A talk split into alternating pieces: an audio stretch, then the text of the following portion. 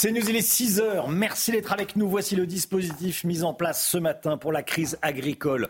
On est sur les principaux points de blocage. Mathieu Devez est euh, à Ringis et Adrien Spiteri sur l'autoroute A1. Une nuit en garde à vue pour les agriculteurs qui ont réussi à pénétrer sur le site de Ringis. Ringis, bunker, toujours protégé par les gendarmes ce matin. Mathieu Devez sur place.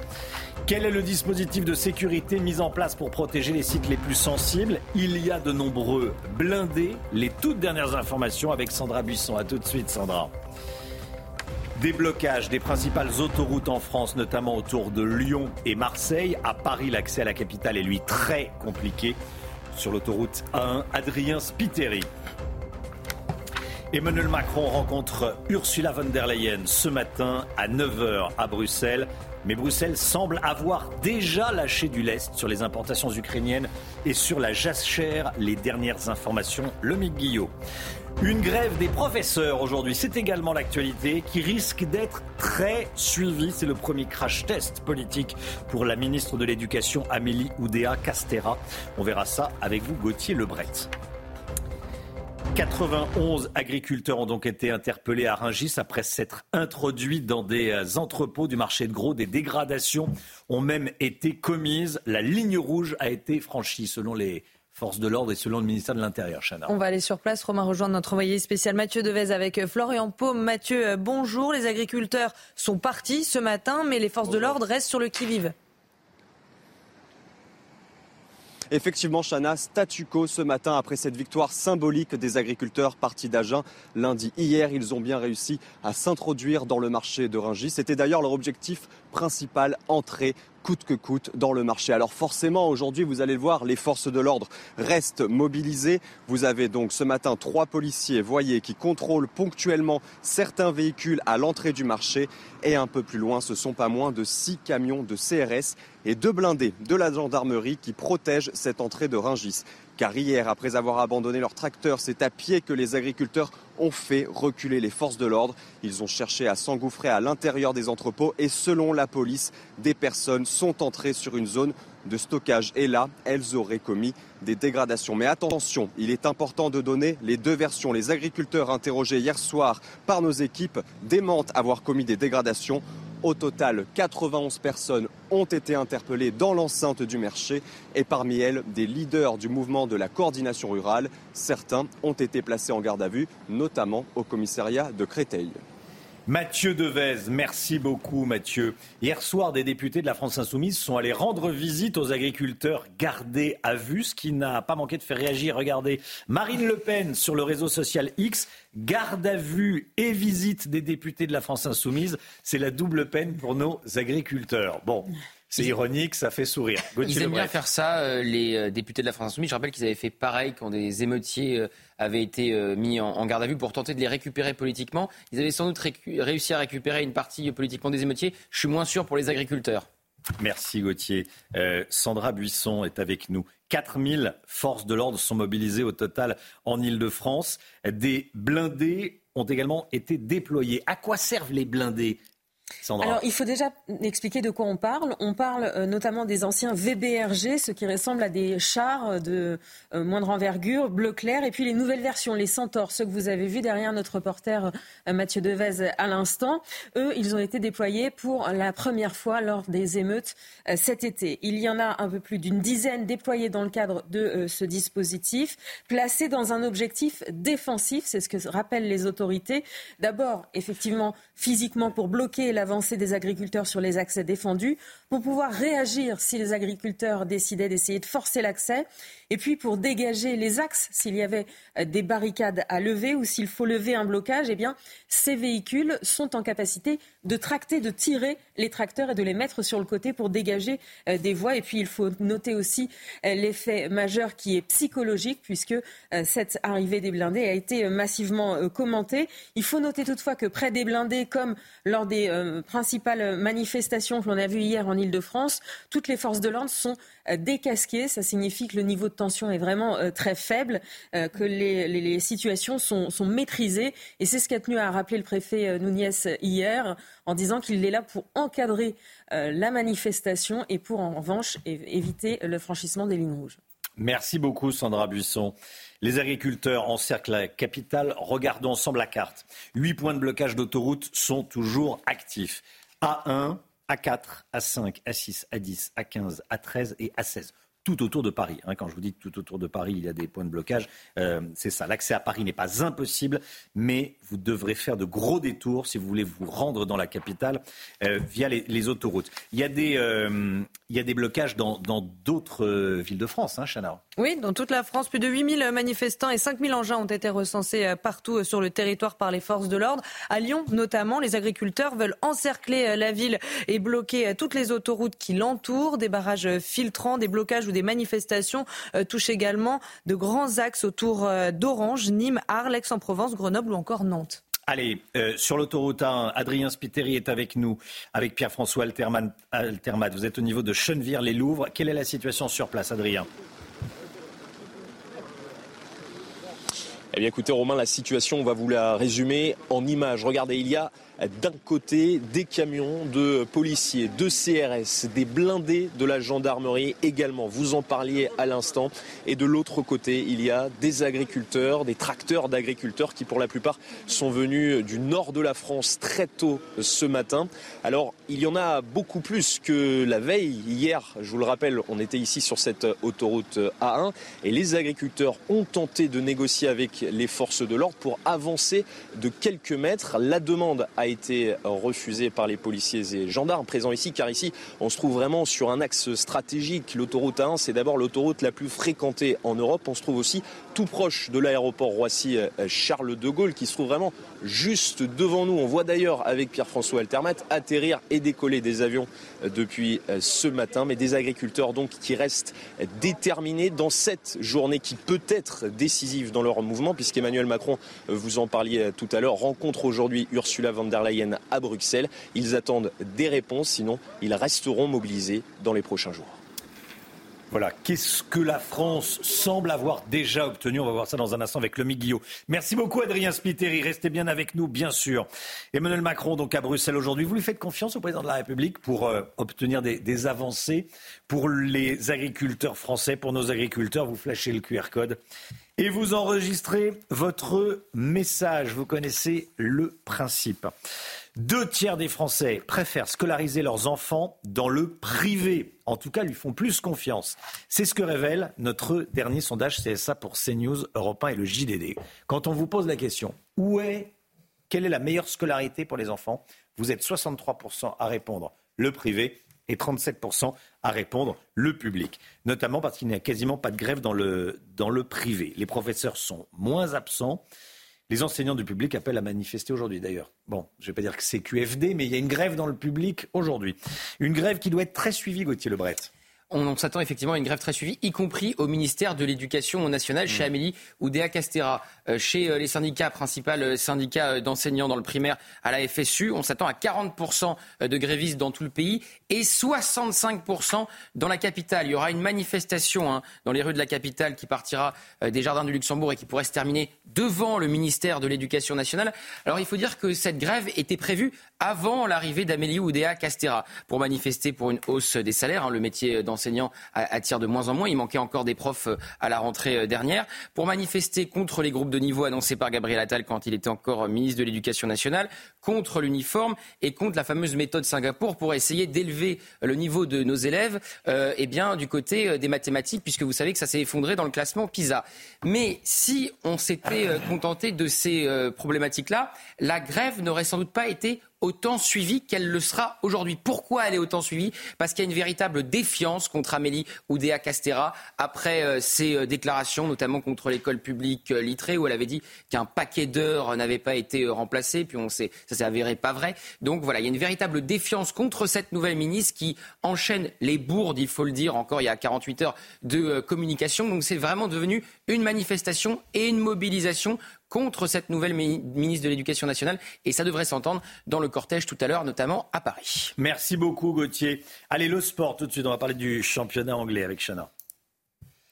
Votre programme avec plombier.com, plombier.com. Un problème de chauffage, plombier.com. Une marque de groupe Verlaine. Victoire de Liverpool dans le choc qui l'opposait hier soir à Chelsea en, première ligue. Oui, les Reds se sont imposés 4 buts à 1 à Enfield. Les joueurs euh, de Jürgen Klopp euh, conservent leur place de leader du championnat. Ils ont 5 points d'avance sur euh, Manchester City qui est deuxième. Arsenal, adversaire dimanche des Reds, complète le podium. Rencontre qui sera à suivre dimanche sur Canal+. C'était votre programme avec Plombier.com, plombier.com. Une fuite d'eau, plombier.com. Plombier.com, une marque de groupe Verlaine.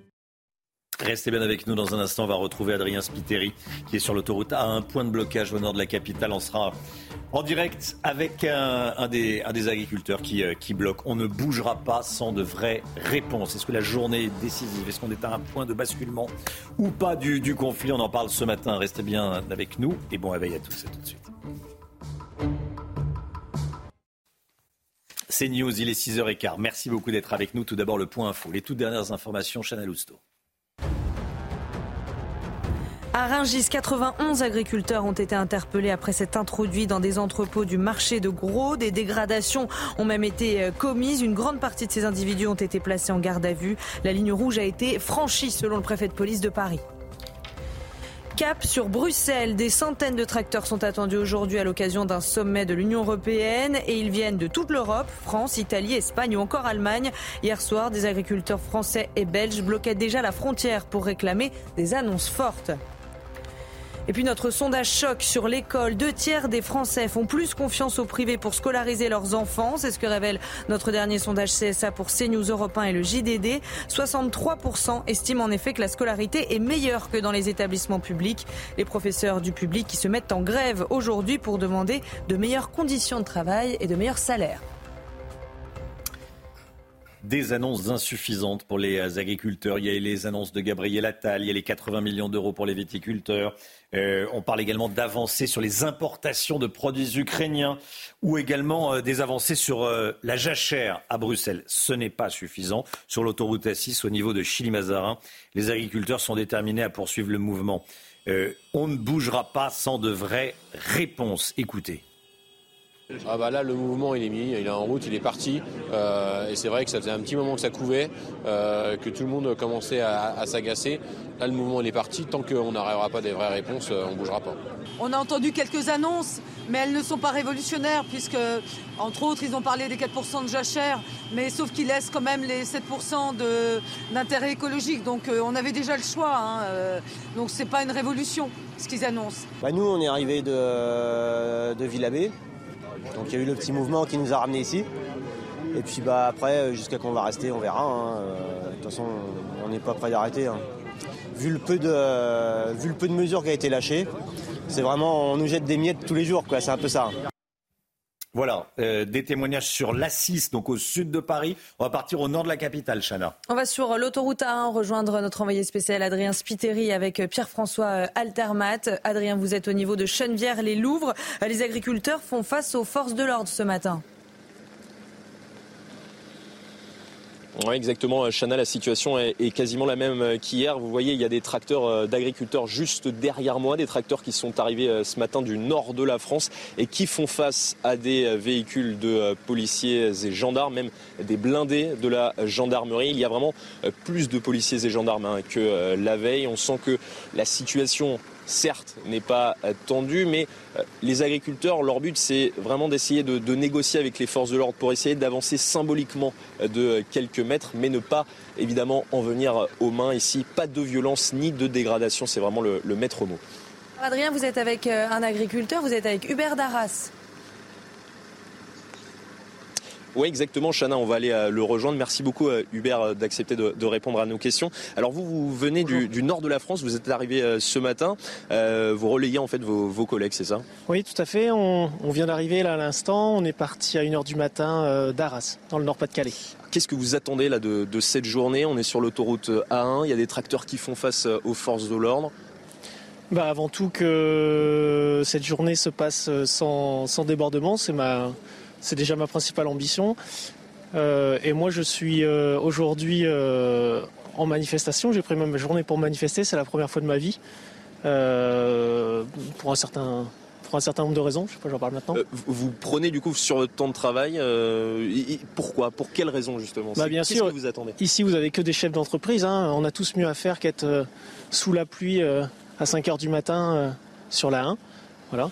Donc on, on est tous là pour manifester notre, notre désaccord sur un certain nombre de points. moi personnellement, ce qui me révolte le plus, c'est la, la concurrence déloyale à laquelle on est confronté des pays euh, qui viennent de l'étranger, qui ne sont pas soumis aux mêmes normes que, vous, agriculteurs français bah, Exactement. Si on prend le cas de l'exemple de la viande de, de bœuf brésilienne euh, qui est poussée aux hormones, euh, c'est terrible. Les, les éleveurs, je ne suis pas éleveur moi, hein, mais les éleveurs français, ils n'ont pas du tout les mêmes normes pour, pour élever leurs animaux. Quoi. Et vous inquiétez pas, dans les cantines scolaires, c'est ça qu'ils mangent, hein, c'est pas la viande de France. Bah, le message est passé. Merci beaucoup d'avoir accepté de, répondre à nos questions, Hubert, sur CNews. Donc vous le voyez sur l'autoroute 1, des agriculteurs font face aux forces de l'ordre, mais ici le maître mot, c'est pas de violence ni de dégradation. Merci beaucoup, Adrien Spiteri. Vous remerciez bien euh, euh, votre interlocuteur, votre invité Hubert Darras, et vous saluez bien euh, tous, les, agriculteurs. évidemment, c'est la première fois qu'il manifestait, hein, cet agriculteur, vous l'avez entendu. Et puis, ce sont des chefs d'entreprise, il faut le, dire, il faut le répéter, ce sont des patrons qui manifestent. Hein. Ce n'est pas, pas des voyous, hein. c'est des patrons qui, veulent sauver leur, gagne-pain, et c'est normal. Voilà. justement, qu'est-ce que Bruxelles peut annoncer aujourd'hui? Est-ce qu'il euh, y a déjà des avancées? L'Elysée nous dit qu'il y a déjà des avancées. On va en parler avec Lomique Guillot dans un instant. À tout de suite. 6h23, l'économie. On va continuer à parler de la crise des agriculteurs. Votre programme avec Domexpo. 4 villages en Ile-de-France, 50 maisons à visiter pour découvrir la vôtre. Plus d'infos sur domexpo.fr. Retrouvez votre programme avec Gum, numéro 1 du brossage entre les dents. Voilà, les agriculteurs en crise, l'agriculture en crise. Emmanuel Macron est à Bruxelles aujourd'hui pour tenter d'obtenir plusieurs gestes de la Commission européenne en faveur des Français, de l'agriculture française. Des avancées ont déjà été réalisées hier. Le Guillot, qu'est-ce qui reste à négocier? Oui, en effet, Romain, euh, hier, Marc Fesneau, le ministre de l'Agriculture, était en éclaireur à Bruxelles. Hein. Il a multiplié les réunions toute la journée afin de préparer le terrain à Emmanuel Macron et tenter d'obtenir déjà des avancées et des mesures. Alors, on sait déjà que deux décisions hein, ont été actées. La première, c'est une nouvelle suspension pour un an de l'obligation de mettre 4% des terres arables en jachère. Cette obligation euh, contrariait fortement nos agriculteurs puisque forcément des terres non cultivées mises en, jachère, ce sont des terres qui ne rapportent rien. il y avait déjà eu un moratoire sur ces fameuses euh, jachères, mais il s'est terminé le 1er janvier. C'est donc une petite avancée que d'avoir obtenu 12 mois de suspension supplémentaire. Pas suffisant toutefois pour les agriculteurs qui aimeraient, eux, tout simplement l'abrogation de cette euh, mesure. Vous nous dites qu'il y a également eu des avancées concernant les droits de douane sur les produits agricoles importés d'Ukraine. Ça, c'est un gros sujet. Oui, c'est un autre sujet, un gros mm. sujet de contrariété et de grogne. Au début de la guerre entre la Russie et l'Ukraine, l'Europe avait pris des mesures afin euh, de favoriser l'agriculture ukrainienne pour la soutenir, pour tout simplement faire rentrer de l'argent dans les caisses de l'État et euh, auprès des agriculteurs euh, ukrainiens. Les droits de douane avaient donc été suspendus, notamment pour le blé, le sucre et le poulet, qui sont les principaux produits agricoles exportés par l'Ukraine. Sur ce point, l'Europe serait donc prête à faire un geste. Alors pas nécessairement de remettre en place des barrières douanières, mais euh, nous dit-on de limiter euh, d'une façon ou d'une autre les quantités importées. Là encore, ça ne suffira probablement pas à satisfaire totalement les demandes des agriculteurs parce qu'il faut savoir que euh, l'Ukraine a des élevages de volailles qui peuvent être 50 fois plus importants, 50 fois plus gros qu'en France et avec des coûts de production 40% inférieurs. Ça reste donc une concurrence très forte et non soumise aux mêmes mesures que bah, celles que connaissent nos agriculteurs. Il y a également le dossier de l'accord commercial avec les pays du Mercosur. On va les rappeler, hein, ces pays Argentine, Brésil. Paraguay, Uruguay. Uruguay hein. exactement. Et cet accord commercial qui n'est toujours pas euh, ratifié avec euh, ces, ces, pays supprimerait les droits de douane pour 94% des produits, avec des tonnes de produits qui pourraient être importés, déversés chez nous. Hein, vous le voyez, 180 000 tonnes de volailles, 159 000 tonnes de, de bœuf, 180 000 tonnes de sucre et encore 60 000 tonnes de riz. Or, les agriculteurs estiment que la concurrence de ces pays est déloyale parce qu'ils n'ont pas, on l'a beaucoup dit, à respecter les mêmes normes sociales, environnementales et, euh, et sanitaires que, chez nous. Les agriculteurs ne sont pas en soi opposés à cet accord qu'on résume souvent euh, par euh, le terme un accord des bœufs contre des, voitures allemandes, euh, parce qu'il pourrait être favorable à certaines de nos exportations. Mais ce qu'ils veulent, eh bien, c'est comme avec l'Ukraine d'ailleurs, que l'on joue avec les mêmes règles partout. Des règles que Bruxelles se fait fort d'imposer en permanence à ses États membres, mais avec moins de zèle, on a l'impression, auprès d'autres pays. Votre programme avec Gum, numéro 1 du brossage entre les dents. C'était votre programme avec Domexpo. 4 villages en Ile-de-France, 50 maisons à visiter pour découvrir la vôtre. Plus d'infos sur domexpo.fr. Est-ce que vous faites confiance à Emmanuel Macron pour euh, défendre nos agriculteurs à, Bruxelles et bien les défendre? Je vous pose la question ce matin sur, euh, sur CNews. Faites-vous confiance à Emmanuel Macron pour défendre les agriculteurs? Vous flashez le QR code, vous enregistrez votre vidéo et vous passez à 7h30 et à 8h30. Le temps tout de suite, on commence avec la météo des neiges. On part à la montagne. La météo des neiges avec Murprotec, expert en traitement définitif contre l'humidité. Diagnostic gratuit sur murprotec.fr. Un peu de neige prévue localement ce jeudi sur l'extrême nord du relief alpin, des 1600 mètres d'altitude. Les dernières chutes de neige datent du 23 janvier au Grand Bornand. La NMSM a relevé des températures positives. Un risque d'avalanche faible à la Norma, une neige douce. 50% du domaine est couvert en neige de culture. Il y a 40 cm de neige en bas de la station, 1,20 m sur les hauteurs. L'indice de skiabilité est de 5 sur 10. Enfin, les températures étaient proches du zéro à Saint-Sorlin, de mètres 10 de neige sur les pistes les plus hautes, 60 cm en en bas du télésiège. Pour l'état de la neige, elle est douce. Quelles conditions météo sur les massifs? On vous en dit plus dans un court instant. C'était la météo des neiges avec Murprotec, expert en traitement définitif contre l'humidité. Diagnostic gratuit sur murprotec.fr. Le temps, Alexandra Blanc. Retrouvez la météo avec habitatjardin.com, spécialiste de la maison, du jardin et de la piscine depuis 24 ans. Habitatjardin.com. Un record d'ensoleillement hier à Rennes, Alexandra. Oui, en effet, avec euh, localement 102, 102 euh, heures de soleil, record battu euh, du côté de Rennes, donc en Ille-et-Vilaine, avec donc le dernier record qui, battait, qui datait de 2003, avec en moyenne 98,8 heures de soleil. Donc record battu à Rennes avec un temps sec et plutôt ensoleillé en ce début d'année 2024. Au programme, un temps assez mitigé aujourd'hui, avec d'ailleurs un temps très nuageux du côté de Rennes ce matin, localement quelques averses en remontant vers le nord-est, et puis on retrouve également un temps très brumeux, très nuageux dans le sud-ouest ou encore en allant vers la côte d'Azur et la Corse. Et dans l'après-midi, cette perturbation redescendra un peu plus au sud, notamment entre le nord-ouest et euh, l'est du pays. On retrouvera donc quelques nuages, quelques averses en redescendant vers les pays de la Loire ou encore vers la Gironde. À noter également le retour de la neige au-delà de 1800 mètres d'altitude uniquement sur les Alpes du Nord. Et puis le vent se renforcera en Méditerranée avec le maintien du Mistral et de la Tramontane. Côté température, grande douceur ce matin. Les températures restent très douces. 8 à Paris, 7 degrés à Bordeaux ou encore déjà 10 degrés à Perpignan. Et dans l'après-midi, les températures s'envoleront sur les régions du sud avec localement 20 degrés à Perpignan, température digne d'un mois d'avril. Vous aurez 15 degrés pour le Pays Basque. Ça va baisser un peu sur le centre avec en moyenne 15 degrés en allant vers le sud-ouest et sur le centre 11 degrés entre Limoges, Clermont-Ferrand ou encore du côté de Paris qui retrouvera un temps beaucoup plus ensoleillé l'après-midi. C'était la météo avec habitatjardin.com, spécialiste de la maison, du jardin et de la piscine depuis 24 ans. Habitatjardin.com. C'est News, il est 6h30, merci d'être avec nous. Regardez notre dispositif, on est en direct des principaux points de blocage. On rejoindra notamment Adrien Spiteri sur l'autoroute A1, on ira également sur l'autoroute A6. Les agriculteurs sont euh, toujours très motivés ce matin, vous allez le voir. Et puis on est ce matin avec Sandra Buisson, service police-justice de, CNews, informations sur les gardés à vue et informations sur le dispositif euh, policier.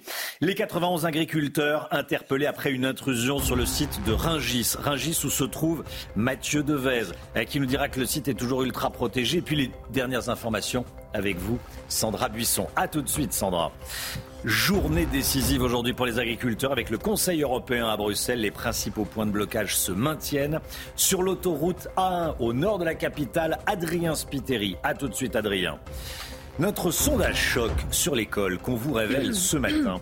63% des Français estiment que la scolarité est meilleure dans le privé que dans le public. Vous avez bien entendu, les deux tiers des Français préfèrent les écoles privées. On va vous détailler les raisons de ce sondage et les résultats surtout. Manque-t-on euh, vraiment de logements sociaux? Ça, c'est un sujet. Mais là, ce dont on va parler, c'est une bonne nouvelle. Il y en a même deux des bonnes nouvelles. Si vous avez un projet IMO, ça sera avec le Mick Guillot. 91 agriculteurs ont été interpellés après s'être introduits dans des entrepôts du marché de gros de Ringis. Des dégradations ont même été commises, Chana. Hein. Sandra Buisson avec nous. Sandra, Ringis, c'était une ligne rouge. Hier soir, le préfet de police de Paris, Laurent Nunez, a dit que cette ligne avait été dépassée hier. Oui, alors euh, si euh, sur euh, l'ensemble des sept points de blocage en Ile-de-France, la situation se passe globalement bien, de l'avis même du préfet, effectivement, certaines de ces lignes rouges ont été franchies. Gérald Darmanin avait annoncé pas de violence, pas de dégradation, pas de blocage de Ringis et des aéroports. Donc, 91 personnes ont été interpellées vers 17 heures. Interpellées pour dégradation en réunion et participation à un groupement formé en vue de la préparation de dégradation de biens, euh, notamment au moment donc où ils sont entrés dans une zone de stockage de Ringis. Les agriculteurs rencontrés par nos équipes euh, sur le site ont eux réfuté avoir dégradé euh, quoi que ce soit. Il faut savoir que huit autres agriculteurs ont été arrêtés pour entrave à la circulation à peu près au même moment. C'était à un quart d'heure de route de Ringis, à Balinvilliers en Essonne, alors qu'ils allaient bloquer la nationale 20. Et on le rappelle, hier matin, ce sont 15 agriculteurs qui avaient été interpellés alors qu'ils essayaient selon la préfecture, de bloquer un des accès à Rungis avec neuf tracteurs, ce qu'ils démentent. Tous ont été relâchés au bout de quelques heures et le parquet n'a pas encore communiqué sur les éventuelles suites judiciaires les concernant. Merci beaucoup Sandra. Plus de 8000 manifestants et 500 engins recensés partout en France par les forces de l'ordre. À Lyon, les agriculteurs veulent encercler la ville et bloquer toutes les autoroutes qui l'entourent. Voici la carte de France des principales difficultés. Difficultés à Nantes, euh, dans la capitale, on va voir le détail, à Lyon, hein, j'en parlais à l'instant, Grenoble, Orange, Nîmes, Arles, Aix-en-Provence, euh, et puis autour de Toulouse. Euh, bien sûr. Les agriculteurs qui encerclent la capitale, on va voir les principaux points de blocage avec vous, Chana. Hein. Huit points sont toujours actifs ce matin. Il s'agit de l'A1, l'A4, l'A5, l'A6, l'A10, l'A15, l'A13 et l'A16. Alors l'accès à Paris n'est pas impossible, mais vous devrez faire de gros détours pour rentrer dans la capitale. Allez, on va tout de suite partir sur l'autoroute 1, retrouver Adrien Spiteri avec Pierre-François Altermat. Adrien, vous êtes au niveau de Chennevières, les Louvres. C'est juste au-dessus de l'aéroport international de Roissy. Certains agriculteurs sont venus ce matin du nord de la France. Hein. Oui, exactement, Romain. Ces agriculteurs, vous allez les voir à l'image, ils se trouvent juste derrière moi. Ils ont installé très tôt ce matin cette tente parce qu'il pleut ce matin en Ile-de-France. Ils sont actuellement en train de boire leur café, de prendre leur petit déjeuner, puisque la plupart, tous même, n'ont quasiment pas dormi de la nuit. Hein. Ils sont partis à minuit, une heure du matin, à bord de leur tracteur, tracteur que vous voyez à l'image, avec ce drapeau français également qui flotte. D'ailleurs, on les remercie parce qu'ils ont allumé spécialement leur tracteur pour qu'on ait de la lumière pendant, ce duplex. Et puis ces tracteurs, ils font face, vous le voyez, à des camions de policiers, des camions de CRS, des blindés également de la gendarmerie. La situation finalement, elle est un petit peu la même qu'hier. Ces agriculteurs, ils vont tenter de négocier avec les forces de l'ordre pour tenter d'avancer symboliquement de quelques mètres. Mais ici, le mot d'ordre, c'est pas de violence, pas de dégradation. Les agriculteurs veulent simplement continuer de mettre la pression sur le gouvernement. Ils attendent de nouvelles annonces dès aujourd'hui. Merci beaucoup Adrien Spiteri. Vous restez bien sûr euh, connecté avec nous. Cette action dont je voulais euh, vous parler ce matin dans un supermarché de Vitry-le-François dans la Marne, des agriculteurs de la FNSEA, enfin de la FDSEA au niveau départemental, ont, décidé de vider les rayons de miel, pas tous les miels, hein, les miels importés de l'étranger. Vous allez voir, les caddies euh, sont bien remplis. Ils appellent les consommateurs à bien vérifier les étiquettes avant d'acheter. Regardez. On est dans le rayon du miel. Vous pouvez constater qu'il reste plus grand-chose dans le rayonnage. Voilà, on a vidé tout ce qui était hors France. Vous pouvez constater, les caddies sont pleins. C'est du miel d'ailleurs. Et on va vous citer toutes les, origines. Donc moi, j'ai un miel Ukraine. Espagne. Du miel de montagne du Brésil. Moi de la Moldavie. L'Ukraine, Mexique, Bulgarie. Voilà, donc les consommateurs, il est temps que vous exigiez du miel français, parce qu'aujourd'hui, les apiculteurs français, défendus par la FNSEA et DGA, n'arrivent pas à vendre leur miel. C'est inadmissible. Voilà, du coup, j'ai regardé, euh, chez moi j'avais du miel avec un drapeau bleu, blanc, rouge, donc je voulais regarder si je me faisais pas avoir. Visiblement, il vient de, visiblement, il vient de, il vient de, il vient de France. Vous regardez d'où vient votre miel, tiens, Lomi? Ah, Je vais regarder maintenant, d'autant Ah qu'on ouais. a vu un 45 000 tonnes prévu dans les accords euh, Mercosur de miel. Donc euh, c'est vrai que. Et en plus, le miel français euh, est quand même d'une autre qualité. Il n'est pas coupé au, il est pas coupé au sirop.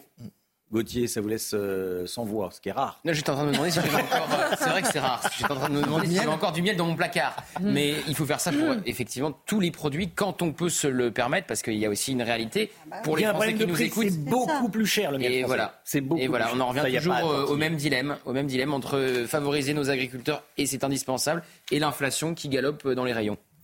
Est-ce que vous faites confiance à Emmanuel Macron pour défendre nos agriculteurs à Bruxelles? Vous savez que le président de la République va rencontrer la présidente de la Commission européenne à 9h ce matin, Ursula von der Leyen. Vous flashez le QR code, vous donnez votre avis, c'est important, je le dis souvent, mais euh, vous avez la parole, prenez-la, hein, profitez-en.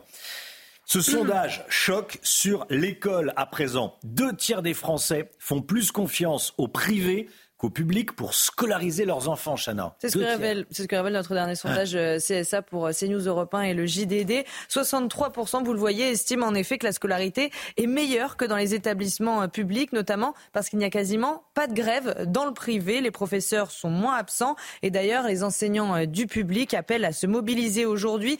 40% d'entre eux devraient être absents en moyenne partout en France. Alors, quelles sont leurs revendications? On a posé la question à Kevin Bossuet, professeur euh, d'histoire-géographie.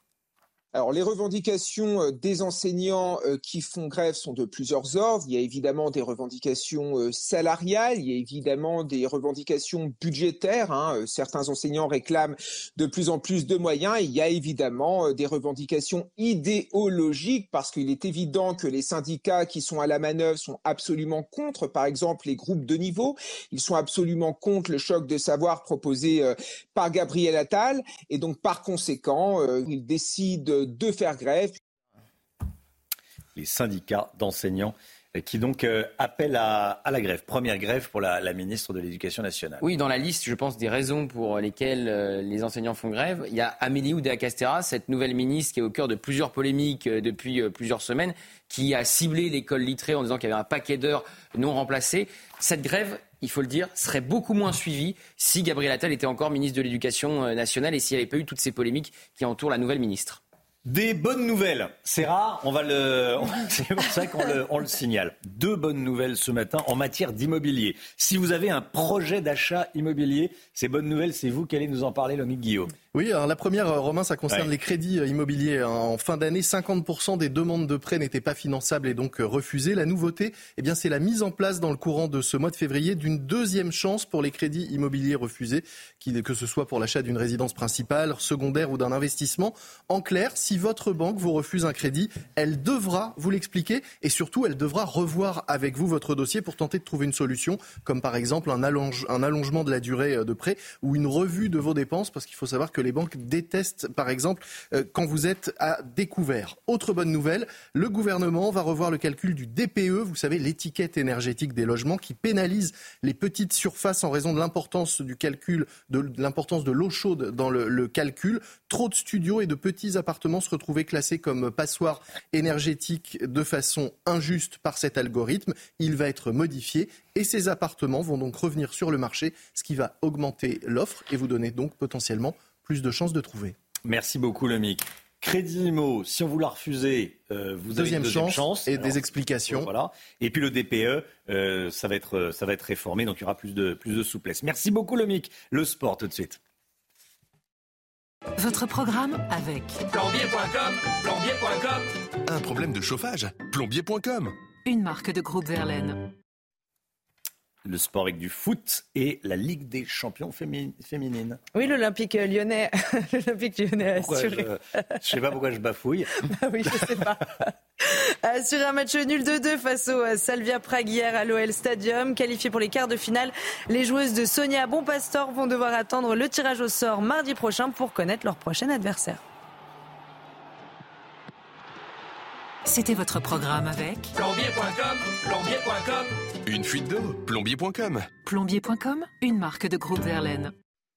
Restez bien avec nous. Dans un instant, on va retrouver Stéphanie Rouquier avec les euh, viticulteurs qui produisent euh, des côtes de Provence. Voilà, Stéphanie Rouquier sur euh, l'autoroute A8. Quelle mesure pour arrêter le, le mouvement? Restez bien avec nous sur CNews. On est sur les principaux points de blocage. À tout de suite.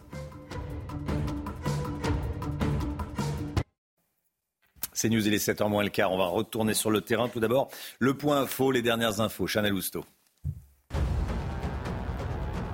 Plus de 8000 manifestants et 5000 engins ont été recensés partout en France par les forces de l'ordre. À Lyon, les agriculteurs veulent encercler la ville et bloquer toutes les autoroutes qui l'entourent. Des barrages filtrants, des blocages ou des manifestations touchent également des grands axes autour d'Orange, Nîmes, Arles, Aix-en-Provence, Grenoble ou encore Nantes.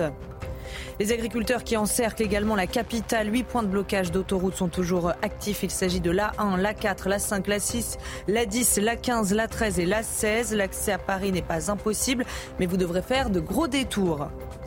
Et puis Emmanuel Macron est à Bruxelles aujourd'hui pour tenter d'obtenir des mesures pour les agriculteurs. Des avancées ont déjà été réalisées hier. Parmi elles, 80 millions d'euros d'aide pour les viticulteurs, la limitation des importations agricoles ukrainiennes ou encore les obligations de jachère suspendues pour un an.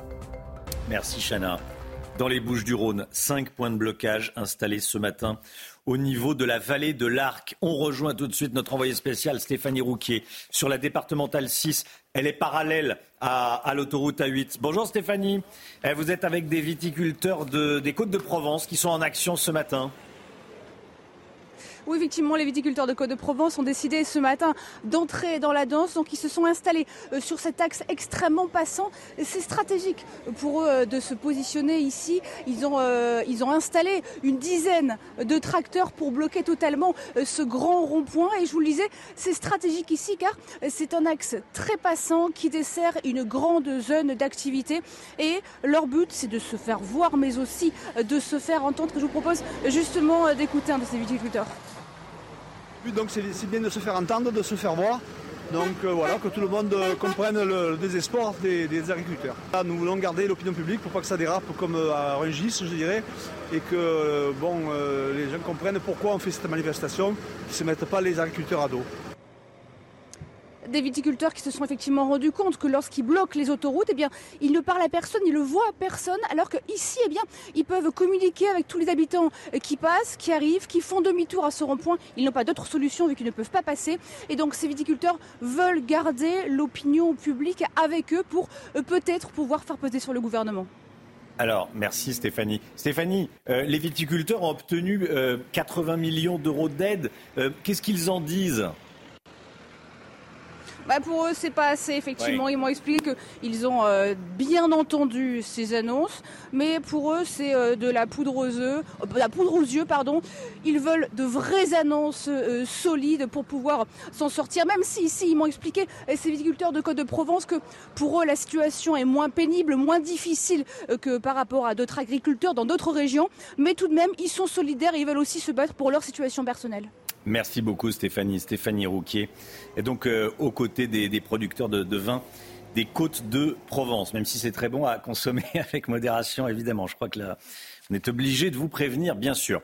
Euh, ce qui est très compliqué avec ce mouvement de, colère des agriculteurs, c'est que euh, j'allais dire, il y a presque autant de revendications que d'agriculteurs. J'exagère à peine. Mais chaque secteur a ses revendications propres. Et ça, c'est très compliqué euh, pour résoudre la crise. Hein, Chana. Illustration euh, en Loire-Atlantique. Là-bas, les syndicats ne se mélangent pas. Chacun son blocage et chacun ses demandes. Reportage de Michael Chaillot.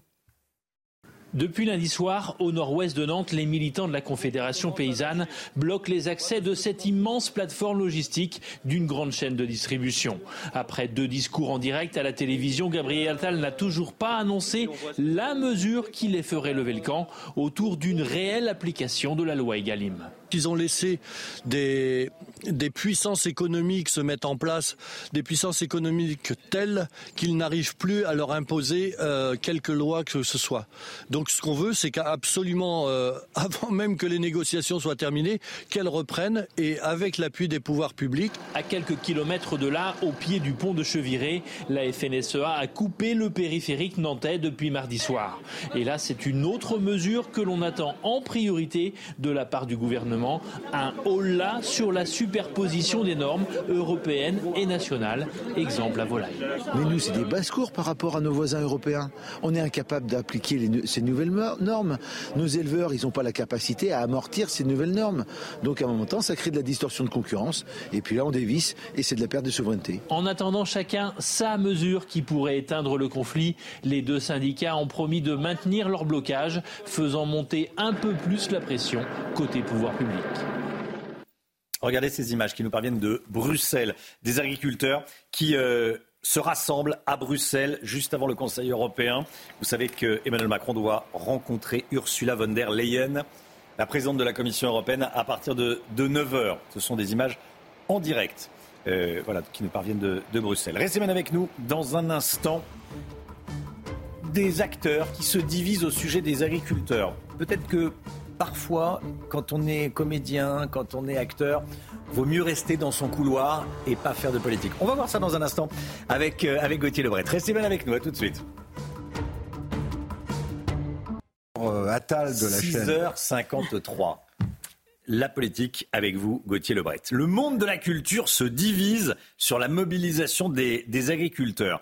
Euh, L'actrice Sarah Forestier a lancé un appel à Gabriel Attal.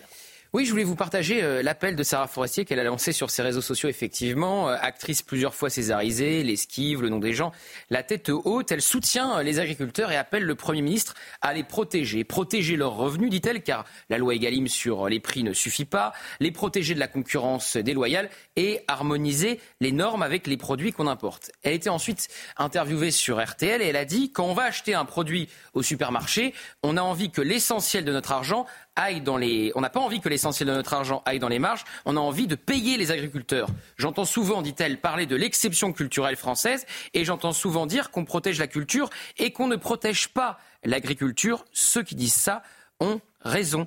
Et c'est ça qui est intéressant comme déclaration, parce que c'est rare de voir une actrice qui reconnaît qu'il y a un traitement de faveur pour l'exception culturelle française, à juste titre, mais dès, qu'on parle de préférence nationale sur un autre sujet aux acteurs qui jouissent d'une préférence nationale, eh bien tout ce petit monde se bouche le nez. Sarah Forestier fait donc preuve de courage, car ils sont pas nombreux à soutenir les, les agriculteurs. Voilà ce qu'elle ajoute. Gabriel Attal a annoncé des mesures qui sont positives, mais qui sont périphériques. C'est important, mais ce n'est pas le cœur du problème. Le cœur du problème, c'est le modèle économique européen qui n'est pas régulé. Les agriculteurs ne peuvent pas être à la merci du marché. Bon, voilà pour Sarah Forestier. Tout le monde n'est pas d'accord avec elle. hein. Voilà, exactement. C'est là que ça devient euh, intéressant. Ouais. Pierre Ninet. L'acteur, le célèbre acteur Pierre Ninet, a dénoncé dans un tweet euh, le week-end dernier le deux poids, deux mesures de Gérald Darmanin. C'était donc avant les premières gardes à vue. Il dit Malaise palpable, au-delà des revendications justifiées de nos agriculteurs, ce discours, celui du ministre de l'Intérieur, après qu'une bombe a explosé devant un bâtiment public à Carcassonne inquiète, l'enquête est en cours, la répression policière la répression policière, dépendrait donc des opinions du gouvernement et non plus du droit. Vous avez compris donc euh, que Pierre Ninet appelle à la répression policière contre les agriculteurs, comme au fond pour les émeutiers, comme pour les casseurs pendant la réforme des retraites, ou encore pour les écolos radicaux de Sainte-Soline qui euh, s'en sont pris aux bassines pour des milliers d'euros et qu'on fait vivre un véritable enfer à nos euh, gendarmes. Sauf que les agriculteurs ne sont rien de tout cela. Ils ne sont ni émeutiers, ni des militants qui ne représentent personne. Il est question d'une France qui se lève très tôt, qui travaille 70 heures par semaine, le tout pour souvent perdre de l'argent.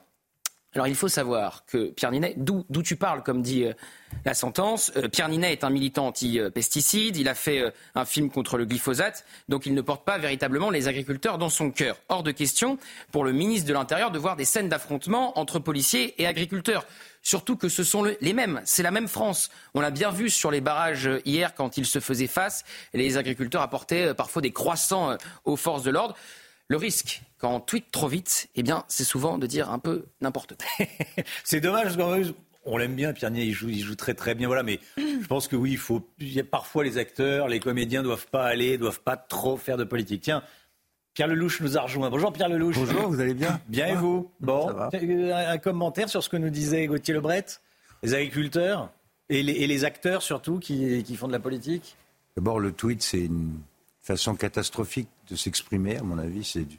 On est dans une caricature. Et deuxièmement, je dirais, euh, chacun son métier. hein. Voilà. Ce sont des sujets extrêmement complexes, avec des souffrances. Il faut respecter. euh, ils n'ont pas raison sur tout.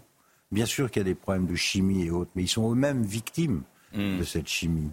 Donc, euh, ce sont des sujets qui méritent plus qu'un tweet et plus que la caricature. Voilà et que quelques, voilà, que quelques signes. C'est vrai que bon, Pierre Ninet, on préfère le voir à l'écran que dans des tribunes politiques. Merci Gauthier. Merci beaucoup Gauthier Lebret, tous les matins, 6h50 dans la, dans la matinale. Soyez là à 8h10.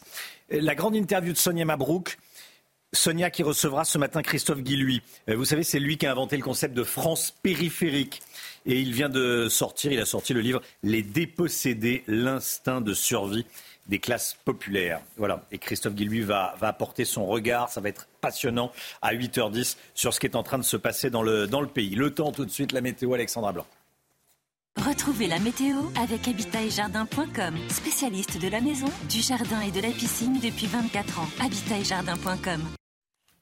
Encore de la grande douceur ce matin, Alexandra. Oui, avec des températures plutôt printanières une nouvelle fois ce matin et ça concerne quasiment l'ensemble des régions françaises avec de la grande douceur dans le Morbihan, dans les Pyrénées-Orientales, mais également dans le nord avec près de 10 degrés actuellement euh, du côté de la région lilloise. À cette période de l'année, on devrait avoir en moyenne entre 2 et 3 degrés sur le nord, donc nous restons largement au-dessus des normales de saison. Et puis à Vars, regardez ces images situées dans les Alpes du Sud. Le beau temps est bel et bien au rendez-vous. Il y a encore de la neige puisque vous le savez, dans certaines stations, la neige commence à manquer, hein, notamment euh, sur les Pyrénées ou encore sur le Massif central. Ce n'est pas le cas de Vars avec de très belles euh, images prises hier en cours d'après-midi. Aujourd'hui, le temps devrait rester un peu plus nuageux sur les Alpes du Sud avec le passage d'une perturbation. Ce matin, quelques averses sur les régions du Nord, temps très brumeux en allant vers le sud-ouest ou encore entre la Côte d'Azur et la Corse. Et dans l'après-midi, cette perturbation, on va la retrouver un petit peu plus au sud, je vous le disais, entre le sud des Pays de la Loire, le centre ou encore le nord-est. On attend de la neige au-delà de 1800 mètres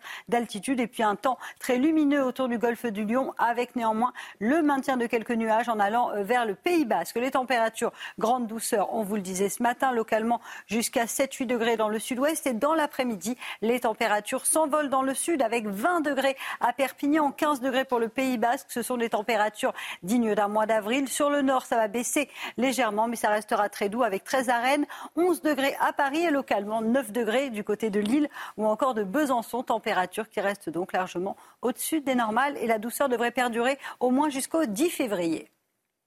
C'était la météo avec spécialiste de la maison, du jardin et de la piscine depuis 24 ans. Habitaetjardin.com. C'est News, il est 7h. Merci d'être avec nous. Voici notre dispositif. Mathieu Devez est sur l'autoroute A6 au sud de la capitale, à Chili-Mazarin. Tout de suite, Mathieu. Jean-Luc Thomas sur l'autoroute A68 entre Toulouse et Albi. Il y a de nombreux points de blocage encore ce matin en France. Mathieu Devez sera sur place. La parole aux agriculteurs. À tout de suite, Mathieu. Quel est le dispositif de sécurité mis en place pour protéger les sites les plus sensibles? Les toutes dernières informations avec Sandra Buisson. On parlera notamment de tous ces véhicules blindés. Nouveau blocage mis en place en Haute-Garonne. Ce sont les jeunes agriculteurs qui bloquent, l'autoroute A68 qui relie Toulouse à Albi. Jean-Luc Thomas est sur place. A tout de suite, Jean-Luc. Une grève des professeurs aujourd'hui qui risque d'être très suivie. C'est le premier crash test politique pour Amélie Oudéa Castera, nous dira Gauthier Lebret. A tout de suite Gauthier. Regardons tout d'abord ensemble la carte des blocages en Ile-de-France. Huit points de blocage d'autoroute toujours actifs ce matin. La 1, la 4, la 5, la 6, la 10, la 15, la 13 et la 16. L'accès à la capitale par la route n'est pas impossible, mais vous devrez faire de gros détours et donc perdre du temps. On va partir sur le terrain tout de suite, retrouver euh, Mathieu Deves sur la 6, hein, Chana. Oui, au niveau de Chili-Mazarin, Mathieu, les agriculteurs sont toujours bloqués ce matin par un important dispositif de sécurité. Effectivement, Chana, une mobilisation toujours aussi forte aujourd'hui sur la 6. Pas moins de 150 tracteurs et 200 agriculteurs qui restent mobilisés. D'ailleurs, certains n'ont pas dormi de la nuit pour entretenir ce feu. Regardez ces palettes qui brûlent et la majorité des agriculteurs sont juste derrière nous, à l'abri. Car aujourd'hui, ce matin, c'est une pluie fine et persistante qui tombe sur Paris. En tout cas, ils nous le disent, ils attendent toujours les consignes des responsables syndicaux aujourd'hui, des responsables syndicaux qui dorment toujours et c'est eux qui vont dicter le tempo. Nous sommes sur un point extrêmement stratégique, à 2 km seulement des pistes de l'aéroport d'Orly à 5-6 km aller de Rungis, où nous étions d'ailleurs tout à l'heure à 6 h du matin, et à une quinzaine de kilomètres de Paris. Enfin, je voulais vous quitter en vous montrant ce nouveau slogan que l'on vient de découvrir avec Florian Paume. Il a dû être installé cette nuit. Pas d'agriculteurs, pas de nourriture. C'est d'ailleurs un appel à l'aide. Regardez, SOS. Mathieu Devez, merci beaucoup euh, Mathieu. À Rungis, 91 agriculteurs ont été interpellés après s'être introduits dans des entrepôts du, marché de gros. Hein. Des dégradations ont même été euh, commises. Une grande partie de ces individus a été placée euh, en garde à vue. La ligne rouge a été franchie selon le préfet de police de Paris. Alors hier soir, des députés de la France Insoumise sont allés rendre visite aux agriculteurs gardés à vue, ce qui n'a pas manqué de faire réagir Marine Le Pen sur le réseau social X. Garde à vue et visite des députés de la France Insoumise, c'est la double peine pour nos agriculteurs. Voilà, petit, euh, petit message de la, de la députée RN. Sandra Busson avec nous. 4000 forces de l'ordre mobilisées au total en Ile-de-France. Des blindés ont également été déployés. On les voit beaucoup, ces blindés. Il y en a de différentes sortes. À quoi ils servent? Expliquez-nous. Oui, alors il faut les présenter. D'abord, il y a les anciens blindés, ce qu'on appelle les VBRG. Ce sont, ça ressemble à des petits chars de bleu clair. Et euh, il y a, donc ça, ce sont les VBRG que vous voyez euh, à l'écran. Et puis, ils sont en train d'être euh, remplacés par des nouvelles versions qui ont été commandées par la gendarmerie. ce sont les Centaures qu'on a pu voir déployés, notamment lors des émeutes cet été. Vous les voyez à l'écran. Euh, ces nouvelles générations de, blindés. Il y en a un peu plus d'une dizaine déployés dans le cadre des mouvements euh, agricoles depuis euh, quelques jours, donc placés dans un objectif défensif selon les autorités. Alors d'abord, principalement physiquement, c'est une manière de bloquer l'accès aux agriculteurs sur les accès défendus. Ça permet de réagir si certains voulaient euh, eh bien, enfreindre cette défense euh, d'accéder aux, sites protégés. Et puis, ça peut servir pour dégager les axes s'il y a des barricades ou même s'il faut tirer les tracteurs. Ces euh, engins blindés ont la force nécessaire pour pouvoir pousser les tracteurs et les mettre sur le côté. Et puis, il ne faut pas négliger l'aspect psychologique. C'est le même utilisé pendant les émeutes. C'est une démonstration de, force. Il ne faut pas le, cacher. Après, on voit que, on l'a vu hier tout au long de la journée, auprès des blindés, les forces de l'ordre n'ont pas le casque sur la tête, ils sont décasqués, ce qui signifie qu'il n'y a pas de tension euh, notable. Ouais.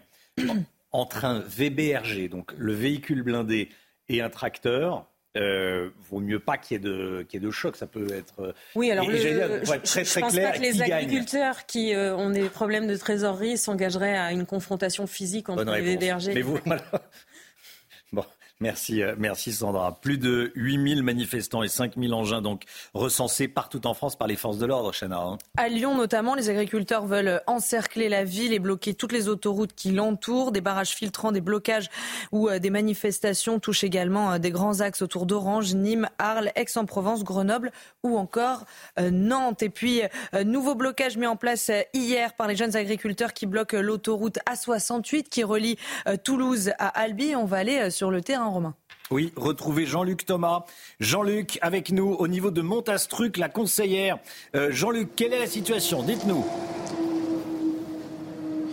Eh bien, écoutez, euh, une autoroute euh, bloquée dans le sens euh, Albi-Toulouse. Vous l'avez dit, hein, cela depuis hier matin. Alors, il faut savoir que c'est une autoroute qui amène énormément de salariés qui la prennent cette autoroute pour aller travailler sur Toulouse. Et évidemment, cela entraîne de, des bouchons importants. Hier matin, nous passions dans l'autre sens pour aller à Rodez où nous étions et il y avait euh, vraiment, allez, on va dire 5, 6, 7 kilomètres de, de bouchons, donc il y a une gêne euh, certaine. Mais euh, comme à chaque fois, eh bien, les automobilistes sont plutôt compréhensibles et veulent finalement soutenir les agriculteurs. Alors ici, ils sont une soixantaine pour l'instant à bloquer l'autoroute à Montastruc la conseillère. Ce sont essentiellement les jeunes agriculteurs, il y a quelques autres agriculteurs de la FDSEA 31 euh, qui sont là. Pour l'instant, ici, tout le monde euh, dort ou quasiment. C'est vrai qu'il fait froid et donc euh, tout le monde est dans le tracteur ou dans la voiture. Et puis, comme à chaque fois, vous venez de l'entendre, eh bien, les automobilistes, les camions qui passent sur l'autre voie, le sens Toulouse-Albi qui n'est pas bloqué, eh bien, il y a chaque fois des klaxons de soutien. Merci beaucoup, merci Jean-Luc. Avec votre, avec votre bonnet, hein, visiblement il, il, fait frais à Montastruc, la conseillère. Très joli bonnet. Ouais, 5 degrés, pas plus. Bon, merci beaucoup Jean-Luc. Allez, à tout à l'heure. Restez bien connectés avec nous. Il est, euh, il est 7h07. Cette question que je vous pose depuis le début de la matinale. Est-ce que vous faites confiance à Emmanuel Macron pour défendre nos agriculteurs à Bruxelles? Vous savez qu'il rencontre Ursula von der Leyen à 9h. Vous flashez le QR code et vous enregistrez votre message. Et voici des, images de rassemblement d'agriculteurs ce matin à Bruxelles, images qui nous parviennent en direct. Notre sondage choque sur l'école. Deux tiers des Français font plus confiance au privé qu'au public pour scolariser leurs enfants, Chana. hein. C'est ce que révèle notre dernier sondage euh, CSA pour CNews Europe 1 et le JDD. 63% estiment en effet que la scolarité est meilleure que dans les établissements euh, publics, notamment parce qu'il n'y a quasiment euh, pas de grève dans le privé. Les professeurs sont moins absents. Voilà. Elle avait raison. le Quasiment pas de grève dans le privé. Euh, oui, euh, Pierre Lelouch, oui, il avait raison, la Elle ministre. avait raison, la dame. Ah bah c'est vrai qu'il y a moins de grève dans le privé. Ça ça, passe c'est- mal, mais, euh, il elle y a quasiment pas de grève dans le Enfin, privé. elle est un peu responsable de la grève d'aujourd'hui, par contre. Un peu, oui. Voilà. Bon, les profs sont moins absents ça, euh, dans, le, dans le privé que dans le public. C'est, il il y a même quasiment pas de grève. Euh, les enseignants du public appellent à se mobiliser aujourd'hui. La grève devrait être très suivie, Gauthier. hein. Oui, on s'attend même à effectivement qu'elle soit relativement suivie euh, au ministère de l'Éducation nationale. Alors, qu'est-ce que ça veut dire relativement suivie?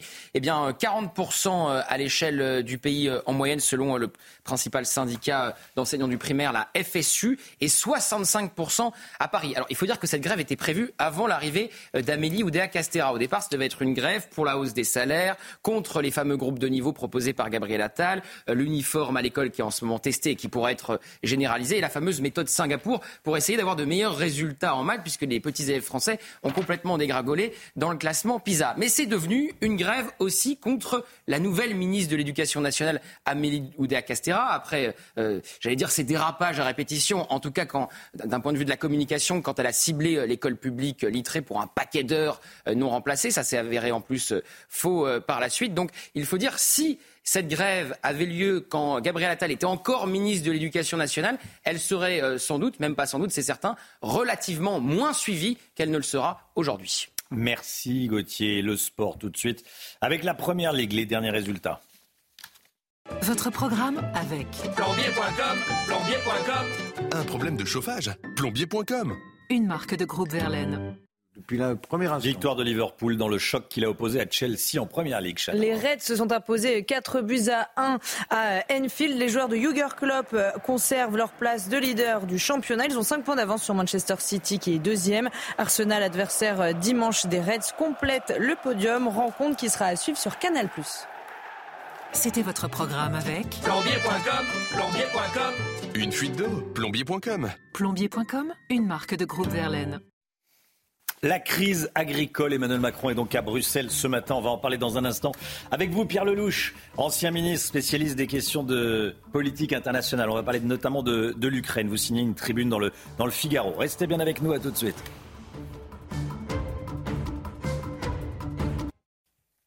C'est News, il est 7h15. Merci d'être avec nous. Tout d'abord, le point info, les toutes dernières informations. Chana Lousteau.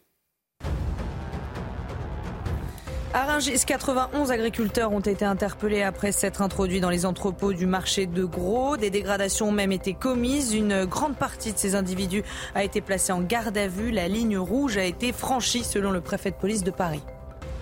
Et puis cap sur Bruxelles, des centaines de tracteurs sont attendus aujourd'hui à l'occasion d'un sommet de l'Union européenne et ils viennent de toute l'Europe, France, Italie, Espagne ou encore Allemagne. Hier soir, des agriculteurs français et belges bloquaient déjà la frontière pour réclamer des annonces fortes. Pierre Lelouch est avec nous, ancien ministre et spécialiste des questions internationales. Vous signez dans le Figaro, vous signez dans le Figaro une tribune euh, dans laquelle vous expliquez les raisons pour lesquelles il ne faut pas que l'Ukraine entre dans l'Europe. Ce sont notamment des raisons euh, d'échanges commerciaux euh, agricoles, notamment parce que c'est le grenier de l'Europe, l'Ukraine. Bon, ça on on l'apprend au collège. Et vous nous dites que si l'Ukraine rentrait dans l'Europe, la production ukrainienne noierait et concurrencerait à mort nos agriculteurs. Est-ce que vous pouvez nous expliquer ça déjà? Bah, disons qu'il y a un, paquet de problèmes avec l'entrée de l'Ukraine. D'abord, le, pays est ruiné, il est extrêmement pauvre. Euh, le, revenu par habitant en Ukraine, c'est cinq fois moins que la moyenne européenne. Donc tout le pays est à reconstruire. ça va coûter 7 ou 750 milliards d'euros. Euh, il y a des problèmes d'état de droit, il y a des problèmes de corruption. Pour des raisons politiques, les chefs d'État européens ont acté la candidature de l'Ukraine à une vitesse incroyable, puisque dès le mois de juin de l'année dernière. du jamais vu. Jamais vu dans hmm. l'histoire des élargissements successifs de l'Union, mais c'était une volonté politique, y compris du président de la République. Mais à l'intérieur de ce paquet politique où les choses se passent mal, en plus sur le terrain, sur le plan militaire, les Américains viennent de fermer le robinet parce que euh, il y a la campagne présidentielle aux États-Unis et que les républicains sont plus intéressés par la frontière du Mexique et les migrants que par les milliards donnés à l'Ukraine.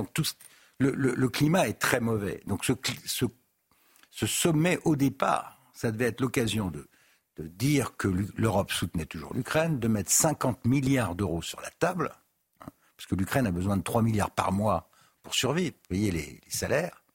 C'était ça au départ. Après, ça a percuté euh, l'affaire agricole. L'affaire agricole, elle est en partie liée aux importations extérieures avec des conditions phytosanitaires complètement différentes, des coûts de production.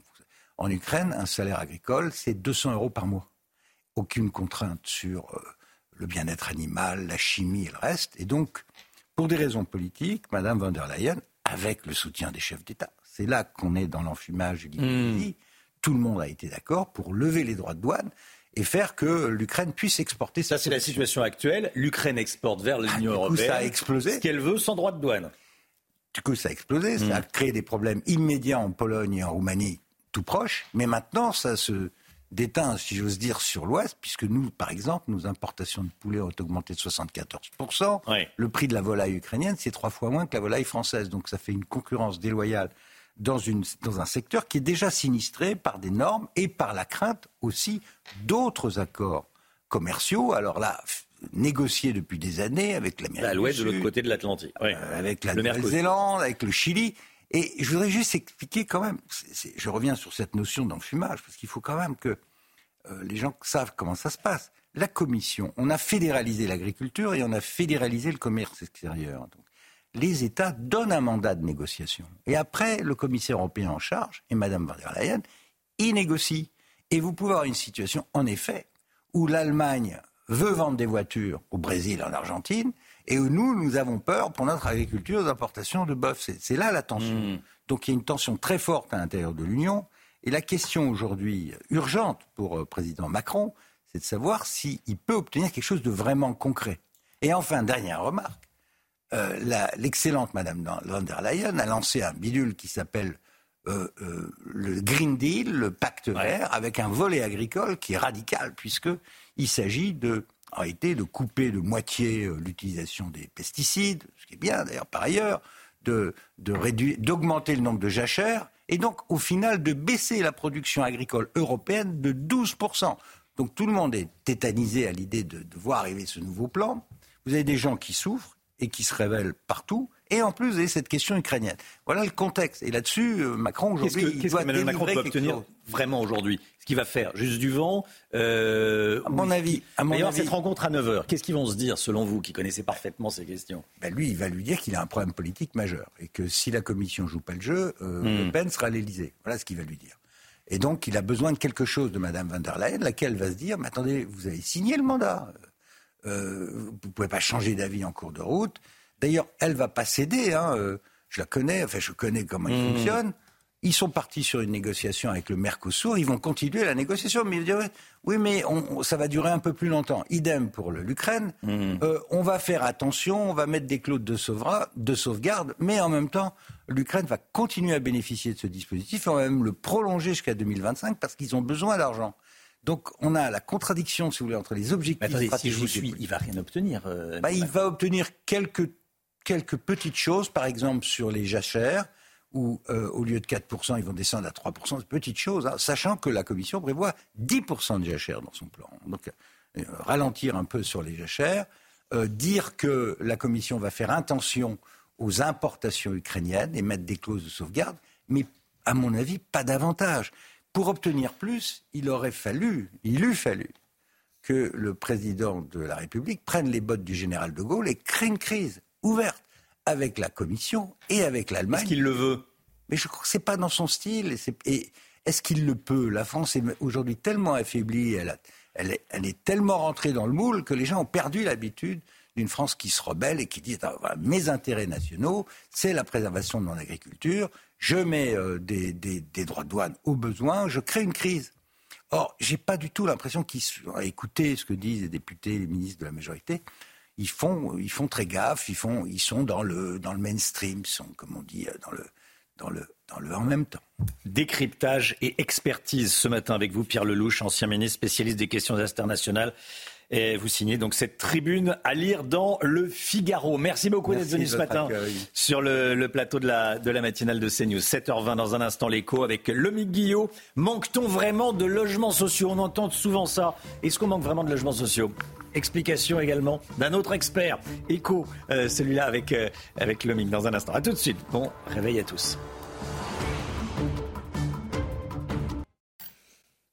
L'économie tout de suite, Lomique Guillot. Votre programme avec Domexpo. 4 villages en Ile-de-France, 50 maisons à visiter pour découvrir la vôtre. Plus d'infos sur domexpo.fr.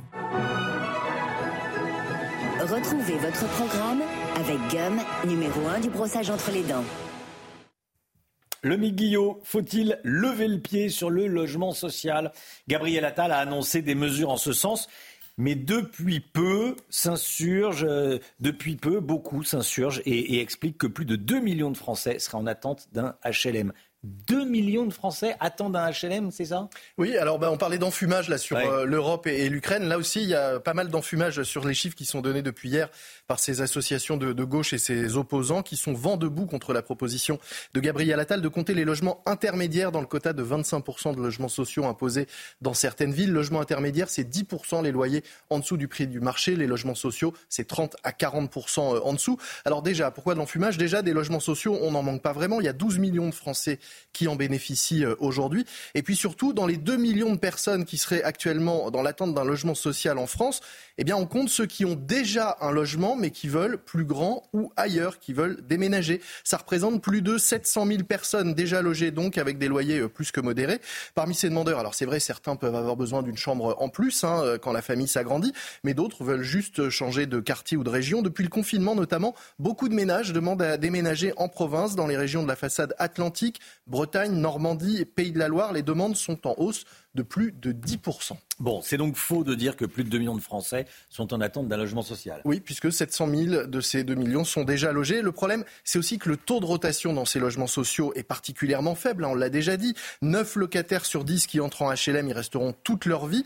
En réalité, il ne faudrait pas que cet avantage du logement social soit à vie. Il faudrait d'ailleurs plutôt parler de loyers sociaux à un moment où on en a besoin, pas de logements euh, sociaux. Et puis, il y a un autre biais aussi dans ce chiffre important des demandeurs, parce que du fait des conditions d'attribution, 66% des ménages français sont aujourd'hui éligibles sur le papier à un logement social. C'est colossal, c'est ce qui explique donc le nombre de demandes, parce que pour certains, il y a une sorte d'effet d'aubaine. Hein. Oui, si j'y ai droit, autant tenter ma chance et euh, déposer un dossier pour demander.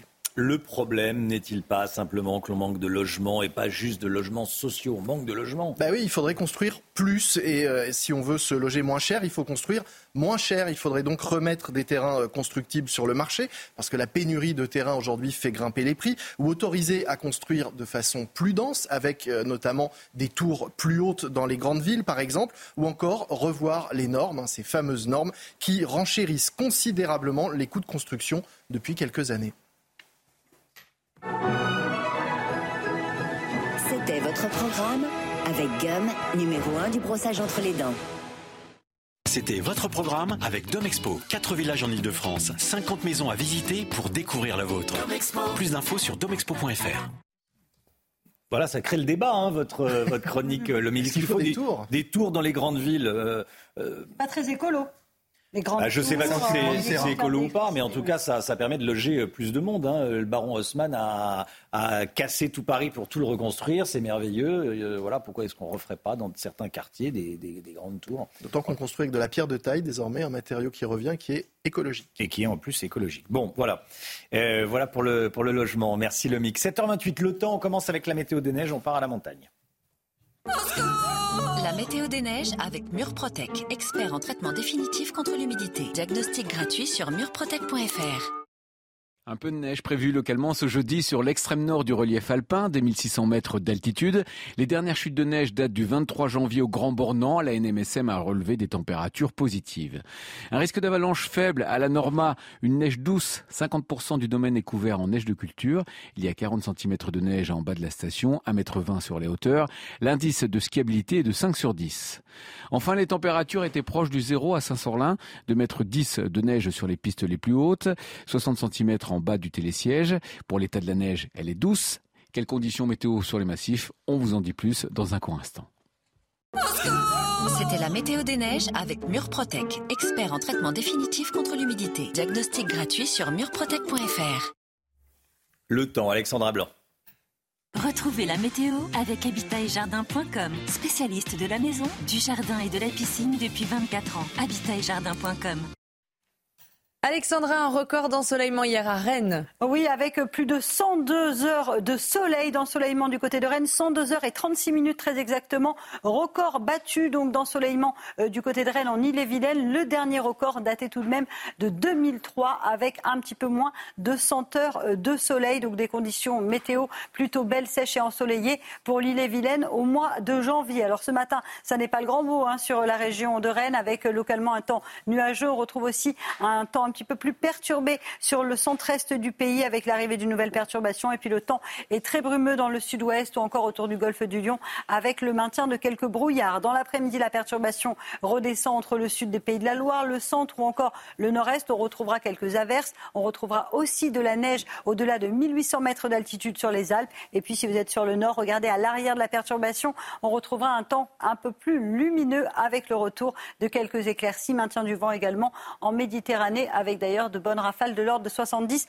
à 80 km par heure. Côté température, grande, grande douceur ce matin jusqu'à 10, 11 degrés à Perpignan, 8 degrés à Paris ou encore déjà 9 degrés pour la pointe bretonne. Et dans l'après-midi, les températures s'envolent avec 15 degrés en moyenne pour le Pays Basque. Vous aurez 11 degrés à Paris et localement jusqu'à 16 degrés à Marseille. La maximale, ce sera pour Perpignan avec 20 degrés, température qui reste donc printanière à l'échelle nationale. C'était la météo avec habitatjardin.com, spécialiste de la maison, du jardin et de la piscine depuis 24 ans. habitatjardin.com. C'est News, il est 7h30. Voici notre dispositif pour suivre la crise des agriculteurs et les blocages. On va rejoindre dans un instant Adrien Spiteri sur l'autoroute 1 au nord de la capitale et Stéphanie Rouquier avec des viticulteurs, des producteurs de vin de, des Côtes de Provence, voilà, dans les, dans les Bouches-du-Rhône, sur la D6, départementale 6, euh, qui est parallèle à l'autoroute A8. Journée décisive hein, aujourd'hui euh, pour les agriculteurs avec le sommet européen à Bruxelles. Les principaux points de blocage se maintiennent. On rejoindra donc Adrien Spiteri dans un instant. 91 agriculteurs interpellés après une intrusion sur le site de Ringis. Les dernières informations sur ces gardés à vue avec vous, Sandra Buisson. A tout de suite, Sandra. Dans les Bouches du Rhône, cinq points de blocage ont été installés ce matin au niveau de la vallée de l'Arc. C'est Stéphanie Rouquier qui est sur place. A tout de suite, Stéphanie. Notre sondage choc sur l'école qu'on vous révèle ce matin. 63% des Français estiment que la scolarité est meilleure dans le privé que dans le public. On va vous détailler le résultat de ce sondage. Tout d'abord, la carte des perturbations. Regardons les principaux points de blocage en Ile-de-France. Euh, tout d'abord, on ira dans un instant euh, euh, partout en France. voici les principaux points de blocage en Ile-de-France. A13, A16, A1, a4, A5, A6 et A10. C'est compliqué de se rendre euh, en voiture à Paris. Pas impossible, mais compliqué. Chana, on va aller sur le terrain. On va rejoindre Adrien Spiteri sur l'autoroute A1 avec Pierre-François Altermat. Adrien, vous êtes au niveau de Chenevière-les-Louvres. Quelle est la situation ce matin?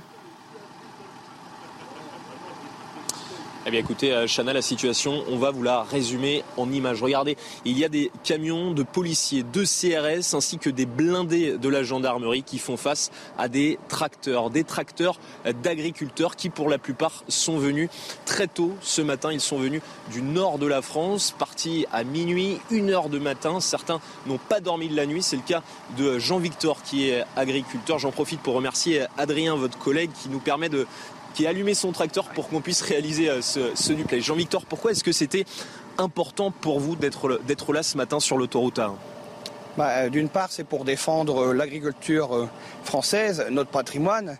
On attend beaucoup de notre président de la République aujourd'hui qui se rend à Bruxelles, notamment pour les 4% de jachère et pour faire, comment dire, il a annoncé peut-être même une suspension d'un an, c'est pas suffisant pour vous non, non, il faut vraiment, euh, il faut, l'annuler pur et dur, et puis aussi pour euh, annuler aussi le, en l'an 2030 les 10%, parce qu'il parle aussi de 10% en 2030. Et euh, le Mercosur, il faudrait le revoir, il faut arrêter les conneries. On, a quand même de la viande qui vient d'Amérique du Sud, en Europe. on a vu il y a quelques jours, je me suis rendu dans un centre Leclerc, on voit de la viande de cheval qui vient d'Uruguay. C'est improbable. On a quand même assez d'éleveurs et de producteurs français pour euh, nourrir euh, la population française et euh, locale. Dernière question, là vous êtes sur cette autoroute A1 aujourd'hui face à des camions de, policiers, de CRS, même des blindés de la gendarmerie. Est-ce que selon vous ce dispositif il est, trop important? Car vous me disiez tout à l'heure que votre but c'était pas de, commettre des violences ou de faire des affrontements avec les forces de l'ordre. Ah non, pas du tout. Mais quand on arrive ici sur l'Ain, on a, on a quand même pris la route depuis minuit à Arras du Pas-de-Calais, et on arrive sur un mur bleu.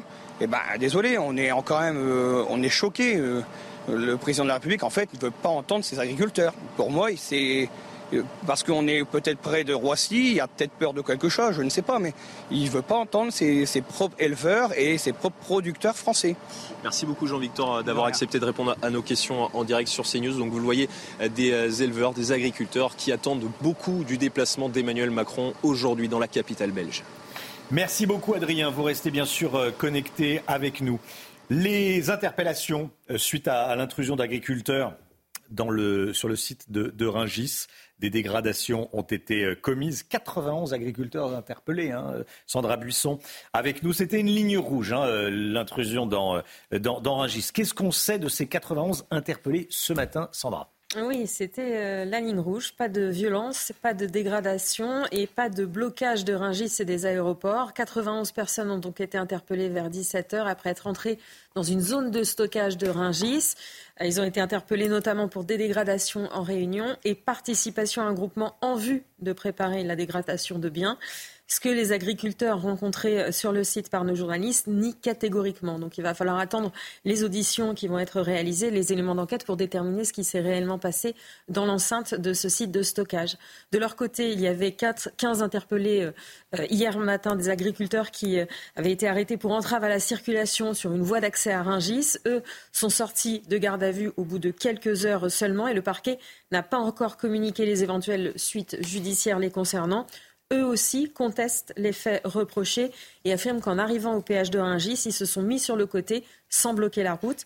Et puis, il faut savoir que huit autres personnes ont été arrêtées pour entrave à la circulation, là encore, dans l'après-midi. C'était dans l'Essonne, à Boulainvilliers, à un quart d'heure seulement de route de Rungis. Merci beaucoup, Sandra.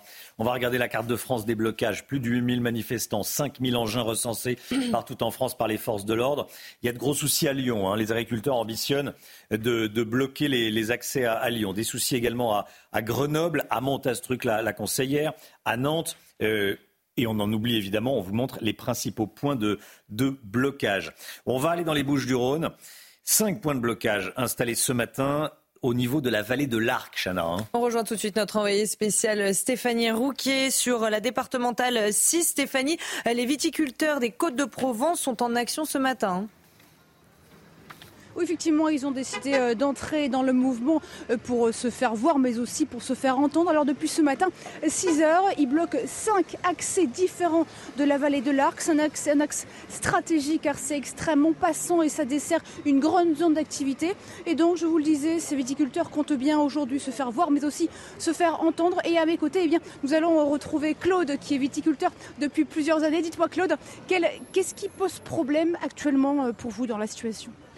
La situation, il y a la situation économique où il y a beaucoup d'agriculteurs, malheureusement, et on le voit, euh, qui travaillent 70 euh, heures par semaine et qui ont de peine à joindre debout, qui ne gagnent même pas le SMIC. C'est quelque chose qui est déplorable.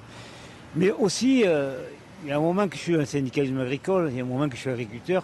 Une crise comme ça, j'ai jamais vu un tel engouement, que ce soit au niveau national, on le voit, mais même au niveau européen, où tous les agriculteurs, c'est un ras-le-bol. C'est-à-dire que les agriculteurs ont accumulé, accumulé, accumulé depuis des années toutes ces normes, toute cette paperesserie, tout un peu ce, c'est un désarroi parce que l'impression d'être mal aimé aussi. Et vous n'avez jamais connu ça avant J'ai jamais connu ça. On a eu des crises économiques, on a eu des crises euh, par le passé où tu vois, on manifestait parce qu'on avait de peine. Mais je vous dis, c'est c'est pas que la crise économique, c'est ce ras-le-bol, c'est c'est profond, c'est profond. Et, et on voit, on a alors on a des réponses. Le gouvernement nous entend, il nous aime, mais on s'en fout qu'il nous aime. C'est- C'est c'est d'être entendu. On nous écoute, mais on n'est pas entendu. Merci infiniment Claude pour vous dire que ces viticulteurs vont euh, rester euh, bloqués, euh, vont bloquer la vallée de l'Arc jusqu'à la mi-journée. Merci beaucoup Stéphanie Rouquier. On, on a bien compris le, le message hein, de, votre, de votre invité. Euh, tiens, je voulais vous parler de cette action dans un supermarché de Vitry-le-François dans la Marne. Eux aussi veulent des, des preuves, parce qu'ils disent, euh, vous avez entendu le viticulteur dire, euh, c'est bien beau les, les jolis mots de- du Premier ministre ou du Président de la République, même s'il les a pas cités, mais c'est ça que ça voulait dire. Euh, il faut des preuves. Eux aussi veulent des preuves. Regardez, ce sont des agriculteurs de la FDSEA de la Marne. Dans un supermarché de Vitry-le-François, ils ont vidé les rayons du, du miel importé de l'étranger. Ils appellent les consommateurs à bien vérifier les étiquettes avant d'acheter. Regardez. On est dans le rayon du miel. Vous pouvez constater qu'il reste plus grand chose dans le rayonnage. Voilà, on a vidé tout ce qui était hors France. Vous pouvez constater, les caddies sont pleins. C'est du miel d'ailleurs. Et on va vous citer toutes les, les origines. Donc moi j'ai un miel Ukraine. Espagne, du miel de montagne du Brésil. Moi de la Moldavie. L'Ukraine, Mexique, Bulgarie. Voilà, donc les consommateurs, il est temps que vous exigiez du miel français, parce qu'aujourd'hui les apiculteurs français défendus par la FNSEA et DGA n'arrivent pas à vendre leur miel. C'est inadmissible. Voilà, faut regarder d'où vient, d'où vient, euh, d'où vient son, son miel? C'est vrai pour, pour tous les, les produits, mais c'est ce qu'on disait tout à l'heure, c'est que le miel français, il y a un petit souci, c'est qu'il est extrêmement cher. Il est beaucoup plus cher. Mais c'est pas les mêmes contraintes, c'est pas la même qualité, on parle pas de la même chose, c'est pas le même produit. Dans certains miels importés, il y a, des, il y a, du, il y a du sirop, euh, donc il est, il est coupé avec du sirop, le mic. Ah oui, il y a des ajouts, effectivement, et c'est pas aussi naturel que le, le miel français, ni aussi contrôlé d'ailleurs. Ni aussi contrôlé. Mais c'est vrai que le, le miel, le miel français, il est plus cher, Gauthier. On est, euh, avec l'exemple du miel, on a résumé toute, euh, toute cette crise, Mm. une concurrence déloyale avec des normes qu'on applique en France mais qu'on n'applique pas sur les produits euh, qu'on importe et ce fameux euh, dilemme entre favoriser évidemment nos agriculteurs français et de l'autre l'inflation qui galope dans les rayons et les Français qui n'ont pas forcément euh, toujours les moyens d'acheter ce, qui est, de- ce qui est meilleur, ce qui est plus cher, ce qui est français. Et l'absurdité de miel bio qui ont fait le tour de la Terre aussi, accessoirement. Oui. Parce que là, on a, on a- coupé, hein, parce qu'il y avait, on faisait le, le- le tour du monde. hein. il y avait quasiment tous les pays euh, du monde euh, qui étaient cités par ces, agriculteurs. Vous faites confiance ou pas à Emmanuel Macron pour défendre les agriculteurs? Vous savez qu'Emmanuel Macron est à Bruxelles. Est-ce que vous faites confiance au président de la République pour défendre nos agriculteurs? Vous allez entendre vos réponses dans un instant. Notre sondage choc sur l'école. Écoutez bien, deux tiers des Français font plus confiance au privé qu'au public pour scolariser leurs enfants, Chana. hein. C'est ce que révèle notre dernier sondage CSA pour CNews Europe 1 et le JDD. Vous le voyez, 63% estiment en effet que la scolarité est meilleure que dans les établissements euh, publics, notamment parce qu'il n'y a quasiment pas de grève dans le privé. Les professeurs sont moins absents. D'ailleurs, les enseignants du public appellent à se mobiliser euh, aujourd'hui. 40% seront en grève en moyenne, notamment pour manifester leur défiance envers euh, la nouvelle ministre de l'Éducation nationale, Amélie, Amélie Oudéa-Castera. agriculteurs en colère. Bruxelles a d'ores et déjà donné des gages. Il y a des images qui nous parviennent en direct de Bruxelles avec des agriculteurs qui sont euh, déjà rassemblés pour euh, faire pression à quelques heures du début du sommet européen. Restez bien avec nous sur CNews. À tout de suite. CNews, il est 8h moins le quart. Est-ce que vous faites confiance à Emmanuel Macron pour défendre nos agriculteurs? Vous savez que le président de la République est à Bruxelles. Il va rencontrer dans une heure et quart Ursula von der Leyen, la présidente de la, Commission européenne. Qu'est-ce qu'il peut vraiment obtenir? Ça, on le saura dans la, journée. Voici vos, réponses à la question qu'on vous pose depuis le début de la matinale. Pour ma part, je n'ai aucune confiance en Emmanuel Macron. Il en est à son deuxième mandat, euh, soit la septième année euh, auquel il dirige la France. Et pour moi, M. Macron protège les multinationales et ne fera rien pour sauver l'agriculture. Comme le reste, c'est la cata à tous les niveaux. Moi, j'ai pas confiance en Emmanuel Macron parce qu'il n'a pas l'air de faire grand-chose. Ces pauvres agriculteurs ont vraiment besoin de lui, euh, c'est maintenant ou jamais. Il faut arrêter de les détruire, il faut plutôt les aider. On est en France, euh, privilégions les produits français. Ok, ils sont plus chers, mais si l'État baissait les taxes, on n'en serait pas là. Et si les grandes surfaces euh, ne prenaient pas les prix aussi bas aux agriculteurs, on n'en serait pas là non plus. Il faut ici trouver un juste milieu pour tout le monde. Est-ce que Macron peut aider les agriculteurs? Je ne crois pas, non. C'est une personne qui est pour l'Europe et toujours pour l'Europe. Euh, non, je n'ai absolument pas confiance en Emmanuel Macron pour défendre l'agriculture française euh, à Bruxelles. Euh, il suffit de regarder. Jusqu'à maintenant, il a vendu notre souveraineté, il a vendu nos grosses sociétés, il nous a imposé des lois à coût de 49.3. Il, il, se fout totalement de, de, l'âme française et de, de nos chefs d'entreprise. Voilà. Donc, euh, il n'ira jamais dans l'intérêt de nos citoyens. Bon, voilà, les, les, les réponses de, des téléspectateurs de CNews vont, euh, vont toutes dans le dans le, dans le même sens. Euh, tiens, Paul Sugy, vous nous avez rejoint. Qu'est-ce que vous auriez répondu, tiens, si je vous posais la question comme ça Vous faites confiance ou pas Emmanuel Macron pour défendre les euh, agriculteurs à Bruxelles? Je pense que j'ai une confiance qui est à peu près aussi relative que celle de vos téléspectateurs. La raison principale, c'est que c'est des décisions qui ne sont pas prises à la majorité absolue, euh, pardon, à l'unanimité, excusez-moi, mais à la majorité absolue de tous les pays membres, notamment de la Commission. Et donc, ça veut dire que même si la France et quelques autres États ne sont pas sur la, la ligne de la Commission sur ces sujets-là, il suffit que la majorité majorité des pays de l'Union européenne décident malgré tout euh, qu'on va dans le sens notamment qui a été pris par le, Green Deal européen contre lequel les agriculteurs sont vent debout. Et la France n'aura plus qu'à euh, s'écraser et à respecter les décisions européennes. Au passage, il y a hmm. des pays comme le Danemark qui n'ont pas appliqué toutes les décisions relatives à l'environnement euh, de l'Union européenne en disant tant pis, on fait le choix, on assume et euh, on va privilégier nos agriculteurs. La France pourrait aussi faire donner un peu de la voix, même si les décisions. Pour une volonté politique de taper du poing sur la table. Voilà, oui, il y a la possibilité. On était avec Pierre Lelouch qui disait Macron, Emmanuel Macron pourrait renverser la table s'il voulait. Ou, ou ne pas, c'est euh, la politique de la chaise vide, ou ne pas se rendre aussi aux discussions tant que la Commission est sur une position qui est défavorable aux agriculteurs français. Merci euh, Paul. Allez, l'écho, justement, on va, euh, on va voir ce qui a déjà été annoncé ou négocié à, Bruxelles avec le Guillaume. Votre programme avec Domexpo. 4 villages en Ile-de-France, 50 maisons à visiter pour découvrir la vôtre. Plus d'infos sur domexpo.fr. Retrouvez votre programme avec Gum, numéro 1 du brossage entre les dents. Emmanuel Macron est donc à Bruxelles aujourd'hui pour tenter d'obtenir plusieurs gestes de la Commission européenne en faveur de l'agriculture française. Des avancées ont déjà été réalisées hier. Qu'est-ce qu'il reste à négocier, Lomic alors on va commencer par les avancées. Premier point, les jachères. Vous savez qu'il y a une obligation de mettre 4% des terres arables en, en jachères.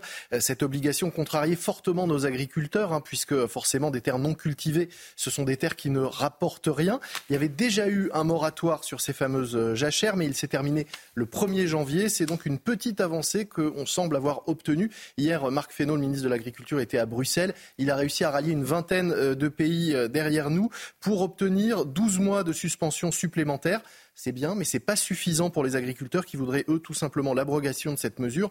Surtout, il est prévu euh, euh, d'étendre cette mesure jusqu'à 10% de jachère euh, d'ici 2030. Alors, il y a également eu des avancées concernant les droits de douane sur les produits agricoles importés d'Ukraine. Oui, ça c'est un gros sujet de contrariété et de grogne également. Au début de la guerre entre la Russie et l'Ukraine, l'Europe avait pris des mesures afin de favoriser l'agriculture euh, ukrainienne hein, pour la soutenir, faire rentrer de l'argent dans les caisses de l'État et faire vivre les agriculteurs euh, ukrainiens. Les droits de douane avaient donc été abrogés, notamment euh, pour le blé, le poulet, qui sont des produits que l'Ukraine exporte énormément. Sur ce point, l'Europe serait donc prête à faire un geste, alors pas de remettre les droits de, douane, mais en revanche de trouver des façons de limiter les quantités euh, importées euh, en Europe. Ça suffira pas non plus hein, probablement à satisfaire les demandes des agriculteurs, parce qu'il faut savoir que euh, l'Ukraine, eh bien, c'est une concurrence très forte et assez déséquilibrée avec nos agriculteurs. Les exploitations, les élevages sont 50 fois plus grands, plus importants que ce que l'on a en France, avec des coûts de production inférieurs de 40 donc une, une réelle concurrence pas très équilibrée. Bon, et puis il y a toujours le dossier de l'accord commercial avec les pays du, Mercosur. Hein. Oui, effectivement, cet accord avec le Brésil, l'Argentine, le Paraguay et l'Uruguay, qui n'est toujours pas euh, ratifié, mais qui supprimerait les droits de douane pour 94% des, des, produits, avec des tonnes de produits qui pourraient ensuite être importés. 180 000 tonnes de volailles, 160 000 tonnes pratiquement de bœuf, du sucre, du riz, puis on en parlait, hein, du miel tout à l'heure, 45 000 tonnes prévues dans l'accord. Or, les agriculteurs estiment que la concurrence avec ces pays est là encore déséquilibrée et déloyale, car ils n'ont pas à respecter les mêmes normes sanitaires, sociales et environnementales. Les agriculteurs ne sont pas en soi opposés euh, à cet accord, hein, qui par ailleurs pourrait être favorable à nos exportations, notamment en matière d'aéronautique, de voitures haute technologie, mais ils veulent, comme avec l'Ukraine d'ailleurs, ou comme avec d'autres pays, que tout le monde joue avec les mêmes règles, des règles que Bruxelles se fait fort d'imposer euh, aux États membres, mais on a l'impression avec moins de zèle dans les discussions avec d'autres pays.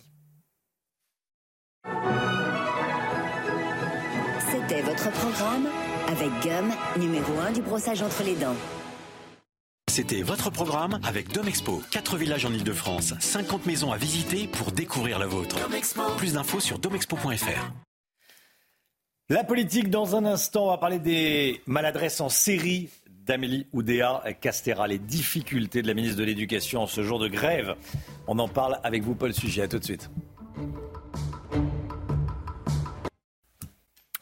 La politique avec vous, Paul Sugy. Les syndicats d'enseignants appellent à la grève aujourd'hui et une manifestation est prévue à Paris sans être devin.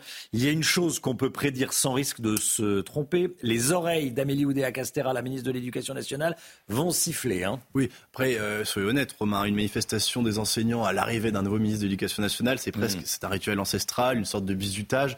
Enfin, c'est un pot d'accueil euh, lorsqu'un nouveau ministre est, nommé. Mais c'est vrai que là, il y a les revendications habituelles qui seront portées dans, dans le cortège, les conditions de travail des enseignants, bien sûr, leur euh, rémunération, les recrutements aussi. Ils aimeraient qu'ils repartent à la hausse. Ils protestent en particulier contre 650 suppressions de postes qui, disent-ils, vont faire obstacle à l'objectif affiché par Gabriel Attal de mettre un prof devant chaque élève, objectif qui n'était pour l'instant euh, pas entièrement tenu partout en France. Mais enfin, c'est vrai que euh, le profil de la nouvelle ministre, ces bourdes à répétition devant le monde enseignant depuis sa nomination, eh bien, joue beaucoup. Euh, au-delà de son défi de rendre le métier d'enseignant attractif et de susciter de nouvelles vocations, l'accumulation de casseroles pour Amélie Oudéa Castera est bien fait que la manifestation euh, va probablement tourner beaucoup autour de sa personne, une manifestation qui est devenue presque euh, anti-Amélie Oudéa Castera, manifestation aussi de défense de l'école publique puisque les enseignants du public se sont sentis insultés par les propos de la ministre. Vous ne trouvez pas que cette polémique était injuste? Elle a été instrumentalisée par tous ceux qui font la guerre à l'école privée? Oui, c'est vrai. On a l'impression que ceux qui s'en sont pris à Amélie Oudéa Castera le faisaient d'autant plus qu'ils voulaient, à travers elle, euh, s'en prendre à l'école privée et en particulier au collège-lycée Stanislas, euh, qui a été un peu la, victime collatérale avec l'école littrée de cette polémique. Euh, on note que la ministre s'est excusée auprès de l'école littrée, moins auprès du, du collège-lycée Stanislas, qui se serait bien passé pour autant de cette polémique. C'était une mauvaise polémique déclenchée par une question voyeuriste. Au fond, on se soucie assez peu de mmh. savoir où les ministres scolarisent leurs enfants, du moment que leur politique est juste à l'égard des deux écoles, celle privée et celle publique, puisqu'en France, on vit sous le régime de la liberté scolaire. Euh, de fait, sa défense a été lamentable. Après une mauvaise question, il y a eu une mauvaise défense de la part de la ministre. Sa communication, pire encore, elle en a remis trois fois de suite une couche euh, au point de faire s'étirer en longueur une polémique qui aurait pu euh, ne pas passer la semaine. Et puis, elle a été fragilisée aussi, ça n'a rien à voir, mais par les révélations sur ses rémunérations exubérantes à la tête de la Fédération française de tennis, près de 500 000 euros bruts par an, beaucoup plus que son prédécesseur au, au même poste. rémunération qui a intéressé une commission d'enquête parlementaire devant laquelle elle aurait tenu des propos sinon euh, mensongers, du moins erronés, puisqu'elle s'est euh, senti le besoin de les rectifier ensuite par un, courrier, notamment lorsqu'elle affirmait que la Fédération française de tennis ne recevait pas de, de subventions publiques. C'était faux. Donc vous voyez, c'est un ensemble euh, de choses qui font que sa position est plus que fragile. Elle est aussi ministre des Jeux Olympiques. C'est une bonne idée, sachant qu'elle est déjà fragilisée? Bah, euh, C'est vrai que là, pour l'instant, son mandat en tant que ministre est mal engagé. Pour elle, la principale épreuve olympique des JO 2024, c'est le contre-la-montre. Il faut qu'elle réussisse à tenir jusque-là. C'est pas certain qu'elle soit encore en poste euh, aux Jeux Olympiques. Apparemment, Gabriel Attal aurait demandé sa tête, ce qu'Emmanuel Macron euh, aurait refusé jusqu'ici. Donc elle est protégée par le président de la République. Mais est-ce que cela durera au-delà des prochaines polémiques à venir? Pas sûr. Sa nomination déjà été assez difficilement compréhensible. Son seul coup d'éclat comme ministre des Sports, c'était le fiasco lamentable de la finale de la Ligue des Champions euh, au Stade de France à, Saint-Denis. Elle avait déjà déclaré à tort que 30 ou 40 000 faux billets avaient été vendus euh, à des supporters. C'était complètement faux. Elle s'était rétractée ensuite. C'était bizarre ensuite de nommer une ministre avec un tel périmètre, mmh. ministre de l'Éducation nationale, des Sports, des Jeux Olympiques. Dans un communiqué syndical, il y a un des syndicats enseignants qui appelle à manifester aujourd'hui qui dit que c'est une ministre à temps partiel. C'est difficile de leur donner tort. Merci beaucoup, Paul Sugy. C'est vrai que euh, elle a eu ses, maladresses politiques, ça c'est certain. Mais vous le notiez, d'autres en ont profité pour taper sur le privé. Voilà. Bah, elle, elle a tapé sur le public, donc euh, un partout, balle au centre. Et elle a tapé sur le public. Bah oui, enfin, elle s'est. Elle, si elle a tapé sur le public, elle a ciblé l'école littrée, qui en plus est une excellente école publique. Oui, accessoirement. puis ça remontait à il, y a, il y a 15 ans. Mais ça, à 15 ans, ça, elle, euh, voilà, elle a dit. Mais on, a tapé sur le. On a, elle a relancé la profité de ce qui s'est passé pour euh, voilà, taper sur l'école privée qui, euh, qui, qui, est quand même l'école qui marche bien. Quand les parents ont des problèmes, ils mettent leurs enfants dans le privé. Quand ils le peuvent, évidemment. Merci beaucoup, Paul Sugy. Il est 7h59. Ça va être passionnant. Christophe Guilluy, géographe, essayiste, vous savez, celui qui a inventé le concept euh, très concret hein, de, de, de, France périphérique, sera l'invité de Sonia Mabrouk. 7h59. Il est même 8h. On est très en retard. C'est la météo. Alexandra Blanc. Retrouvez la météo avec habitaetjardin.com, spécialiste de la maison, du jardin et de la piscine depuis 24 ans. habitaetjardin.com. Un temps très nuageux aujourd'hui, Alexandra? Oui, surtout ce matin avec des conditions météo assez maussades. Arrivée d'une nouvelle perturbation que l'on retrouve ce matin sur le centre-est. On retrouve aussi du brouillard sur le sud-ouest ou encore en allant vers la côte d'Azur et la Corse. À noter également le retour du vent en Méditerranée. Puis dans l'après-midi, on va retrouver cette perturbation entre la Gironde, le centre ou encore le nord-est. On retrouvera également de la neige au-delà de 1800 mètres d'altitude sur les Alpes du Nord. Retour du soleil au nord, du soleil dans le sud et des températures déjà très douces ce matin avec 10 degrés à Perpignan, en moyenne 8 degrés à La Rochelle ou encore à Nantes. Et dans l'après-midi, les températures s'envolent dans le sud avec 15 degrés pour le Pays Basque et localement jusqu'à 20 degrés à Perpignan. Température qui reste donc printanière au nord comme au sud avec localement 11 degrés à Paris ou encore 13 degrés pour Rennes. C'était la météo avec habitaetjardin.com, spécialiste de la maison, du jardin et de la piscine depuis 24 ans. habitaetjardin.com.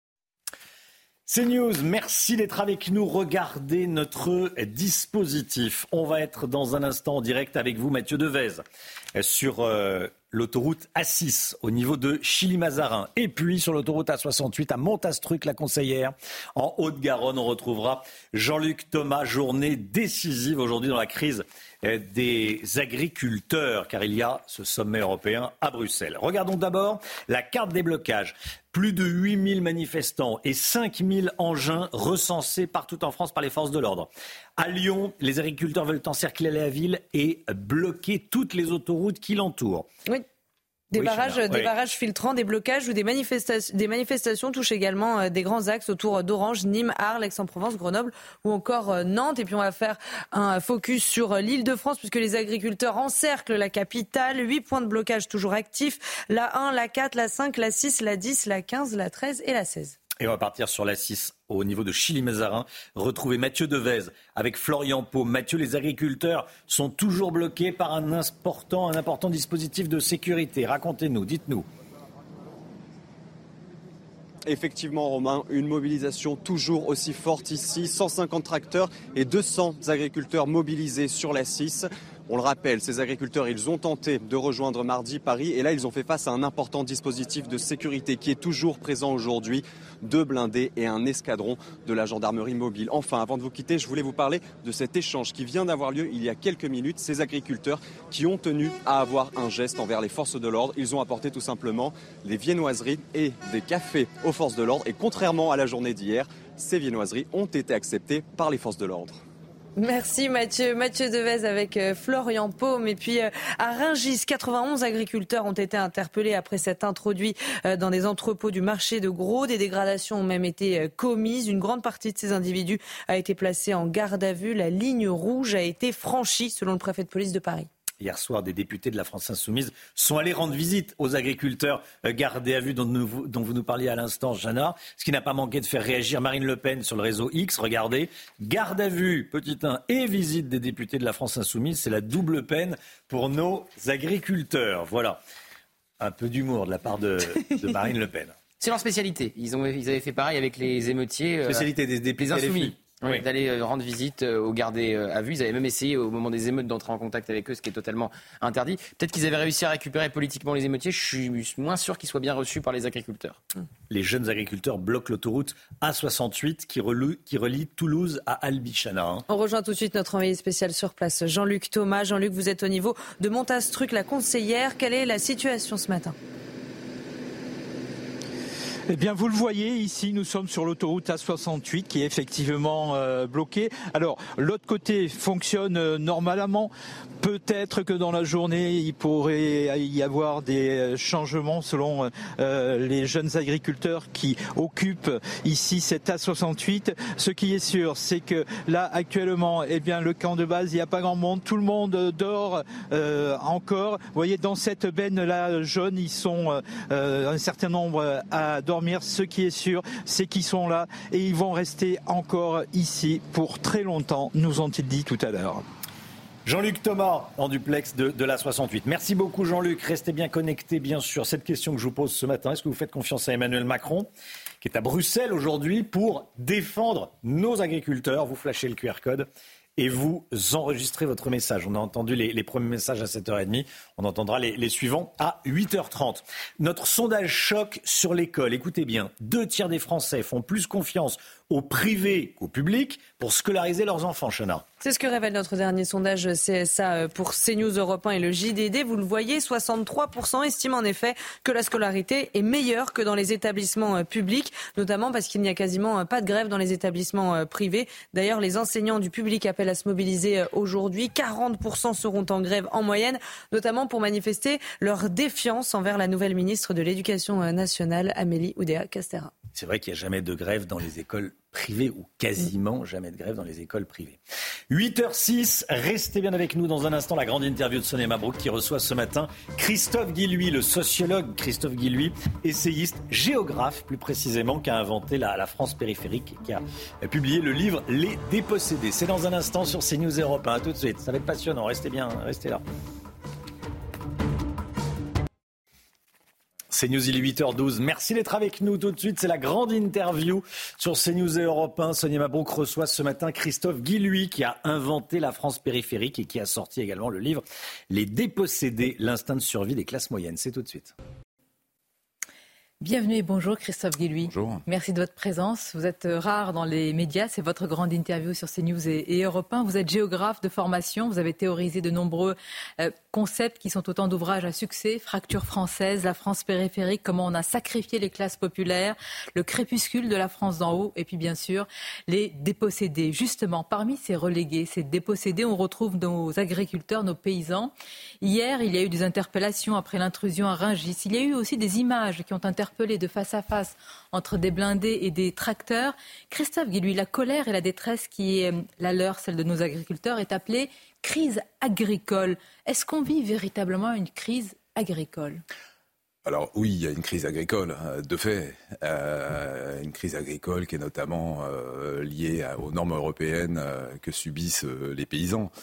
Euh, d'ailleurs, euh, ce qui est très intéressant, c'est que ce sont des normes qui sont imposées par des gens qui ne s'imposent aucune norme, hein, qui sont dans le no limit euh, du marché. Ça, c'est le petit paradoxe. Après, évidemment, il faut voir beaucoup plus loin encore. C'est-à-dire que la crise qu'on vit aujourd'hui vient des territoires de la France périphérique. Euh, cette France périphérique que j'ai essayé de conceptualiser depuis euh, depuis une vingtaine d'années, euh, où vit bah, finalement la majorité de ce qu'étaient les travailleurs de ce pays, des paysans certes, mais aussi des ouvriers, des employés, bref, tous ces gens qui sont maintenant un peu en périphérie, un peu en périphérie du modèle économique que j'appelle aujourd'hui les dépossédés. dépossédés, pourquoi? Parce qu'ils sont dépossédés évidemment euh, de leur euh, travail, une, une, dépossession sociale de fait. Euh, c'est euh, finalement cette France périphérique euh, le cimetière de ce que j'appelais hier la classe moyenne occidentale. Et quand on regarde les choses d'un peu près, on se rend compte que toutes ces crises émanent toujours de ces territoires. En France, alors on se souvient des Gilets jaunes, mais aussi aux Pays-Bas, mais aussi en Allemagne, mais aussi aux États-Unis. et finalement, on a bien une réaction, non pas à des marges, parce que si vous pensez la, la, la, crise agricole, celle des paysans comme une crise des marges, euh, ce que veut absolument euh, représenter aujourd'hui le pouvoir, alors vous êtes dans un traitement, euh, j'allais dire, technocratique. Donc elle est existentielle? Bien sûr qu'elle est existentielle. C'est-à-dire que pourquoi 80% des gens se reconnaissent à travers ce mouvement, comme d'ailleurs, c'est à peu près le chiffre qu'on avait au départ, en tout cas, du mouvement des Gilets jaunes. c'est qu'il y a bien là quelque chose du commun euh, de ce que vivent, euh, de ce que vit la majorité ordinaire. Et, euh, cette dépossession, les paysans aujourd'hui sont en train de la porter. Mais ne pas oublier une chose, c'est que ces coups de butoir vont continuer. Aujourd'hui, vous avez la crise agricole. Naïvement, le pouvoir pense pouvoir régler le problème, et ce qu'il va faire très certainement, comme avec les Gilets jaunes, à coup de chèques, à, coup de représentation, j'allais dire, très segmentée de la société. C'est-à-dire qu'on va vous dire, oui, mais finalement, les paysans, c'est quoi? C'est 1,5% de la population active. C'est pas grand-chose. Donc, euh, ce n'est pas le modèle qui est en cause. Christophe Gueluy, vous alertiez, euh, ça fait 15 ans, même un peu plus que vous alertez de cela, avec cette expression euh, qui marque, hein, vous, avez dit, il y a un éléphant malade dans un magasin de, porcelaine. Et toute cette France-là, paysans, ouvriers, vous l'avez dit, petits indépendants, ces classes moyennes, cette France des fragilités sociales, dites-vous, elle, se voit aussi reléguée. Et cette image d'une capitale sanctuarisée, presque protégée par les, blindés. Qu'est-ce qu'elle renvoie pour vous, cette image en particulier? Est-ce que ça décrit ce que vous êtes en train de nous dire? Bah, Là, vous avez euh, sous les yeux, c'est ce que j'ai essayé de traduire euh, métaphoriquement, mais par, par, métaphore autour de la géographie avec cette France périphérique et les, métropoles citadelles. Euh, des catégories supérieures qui bénéficient très fortement du modèle économique, qui se sont repliées, repliées dans ces citadelles métropolitaines aujourd'hui euh, euh, protégés par des blindés. Euh, mais derrière tout ça, il y a un fait culturel, presque anthropologique. c'est Christopher Lage qui avait parlé il y a très très longtemps de la sécession des élites. En réalité, c'est allé beaucoup plus loin. C'est-à-dire il, y a une, il y a une plus loin qu'une sécession? Oui, c'est-à-dire que quand vous regardez ce que sont devenus, par exemple, les grandes métropoles, c'est-à-dire des endroits de plus en plus homogènes socialement, où les catégories, justement, ces catégories de travailleurs ont quasiment disparu, vous avez pour la première fois dans l'histoire euh, des catégories euh, supérieures qui ont tourné le dos à leur interland, qui ont tourné le dos à, à ce qui fait la société finalement, les gens ordinaires, la majorité ordinaire. Or, quand vous tournez le dos euh, à la société, vous êtes inséré dans une bulle qui produit des représentations, qui va finalement conforter votre sécession. C'est ce que j'appelle l'égotisme en fait de la, de la, de la bourgeoisie d'aujourd'hui, on va dire. Euh, mais cet égotisme, euh, il ne crée que du vide. C'est-à-dire que vous avez des gens, à partir du moment où vous n'avez plus de lien avec la société, euh, qui sont de plus en plus repliés sur eux-mêmes. Vide et néant, dites-vous, Christophe Guéluy sur CNews et Europe 1. Mais pourquoi nos gouvernants et euh, ce que vous appelez les élites, en tout cas les élites autoproclamées, euh, sont-elles et sont-ils à ce point englués dans ce modèle métropolitain? Pourquoi est-ce que certains n'essayent pas d'en sortir, de s'en dégager? Alors, je, crois là encore au fait culturel, quoi. C'est-à-dire que toutes les représentations euh, académiques, audiovisuelles, cinématographiques, tendent à conforter l'idée que euh, la métropolisation est l'horizon indépassable. Quand je dis métropolisation, je dis euh, modèle néolibéral en réalité. Euh, et c'est très compliqué pour elle qu'on nous a vendu, qu'on a, survendu, qu'on nous a survendu. Et c'est pour ça que tout ça est très très lié à la rupture anthropologique entre ces élites, ces catégories supérieures et le peuple, parce que si vous n'êtes plus en lien avec la société elle-même, parce que ce qu'on nous fait croire, c'est que toutes ces révoltes, toutes ces coups de butoir sont euh, représentent les marges de la société. Elles ne représentent pas les marges de la société. Elles sont la société elle-même. Or, quand vous, avez... vous voulez dire que ce qui se passe là, c'est presque le cœur battant du, pays Bien sûr. Le, il faut bien avoir en tête une chose, c'est que euh, quand je dis France périphérique, euh, c'est un, une, un constat finalement géographique. Mm. La réalité, c'est que ceux qui font tenir la société sont ces gens ordinaires. Sont ces petits travailleurs, sont ces employés, sont ces ouvriers, sont ces, paysans. Euh, une société ne tient pas sans ça. Or, une société cohérente, c'est une société où il y a un lien entre le haut et le bas, où ça circule. Or, à partir du moment où vous avez euh, des catégories supérieures qui ont tourné le dos à euh, cette société ordinaire, eh bien, elles s'auto-détruisent, sans le savoir d'ailleurs. C'est ce que j'appelle le vide existentiel qu'on appelle parfois le nihilisme, euh, de ces gens qui ont abandonné toute contrainte sociale. Christophe ça veut dire euh, elle se pense hégémonique, euh, enfin, cette France finalement de la mondialisation et, des, gagnants, mais en réalité, elle est minoritaire et c'est l'hégémonie ah, entre guillemets par le bas et c'est pas du tout euh, péjoratif. non, non, non, non, bien sûr que non. C'est-à-dire que euh, c'est, je veux dire, elle se regarde dans le miroir, mais comme comme Dorian Gray pourrait se regarder. C'est-à-dire qu'en réalité, d'ailleurs, c'est pas un hasard si tous ces gens, d'ailleurs, c'est très intéressant de voir que cette déification de la jeunesse euh, par euh, des gens qui sont habités par un vide existentiel. Parlons-en, je suppose que vous parlez du Premier ministre euh, Gabriel Attal. Oui, bah, je veux dire, hein, mais c'est vrai. Ah bah, c'est le syndrome, c'est le syndrome Greta Thunberg de l'Occident. Avec des mots quand même qui sont autres que Greta Thunberg, des, bien sûr, non, mais, débureaucratisé, simplifié, formidable, vous, le pensez Non, non, mais, mais, mais ce, ce, qui est, très intéressant, c'est qu'effectivement, quand, euh, quand vous êtes dans le culte, de l'ego, du moi, euh, vous avez forcément une vraie question autour du vieillissement, autour de cette question essentielle de la mort, parce que ces gens se croient éternels. Et, et, là, il y a un véritable problème, c'est-à-dire, et, là, on est obligé de renouveler en permanence. Macron est un vieux président. Hein. Je rappelle que pour les cabinets de recrutement, on est senior à partir de, de 40 ans, donc il faut, il faut en permanence. Donc cette espèce de fuite en avant nous dit ce vide existentiel. Euh, et, finalement, euh, ce qui est peut-être plus intéressant, c'est que euh, cet habillage, cette communication est aujourd'hui euh, influencé par le bas. C'est-à-dire qu'on voit bien un Gabriel Attal utiliser des mots qu'il n'utilisait euh, jamais, comme euh, souveraineté, il parle de classe moyenne. France qui travaille, qui France qui travaille, etc., etc. Vous n'y croyez pas, Mais, que de la bah, je communication on, est, enfin, je veux dire, ça fait quand même 20 ans qu'on vit ces crises. on sait qu'aujourd'hui, ces gens ne s'inscrivent plus du tout dans le temps long, mais plutôt dans une logique de faire durer le plus longtemps possible le, le modèle, euh, d'où d'ailleurs euh, cet effet de cavalerie où on emprunte des 700 millions d'euros par jour sur les marchés financiers. Enfin, on voit bien que, euh, si vous voulez, tous les indicateurs économiques nous montrent que ce modèle ne fonctionne pas.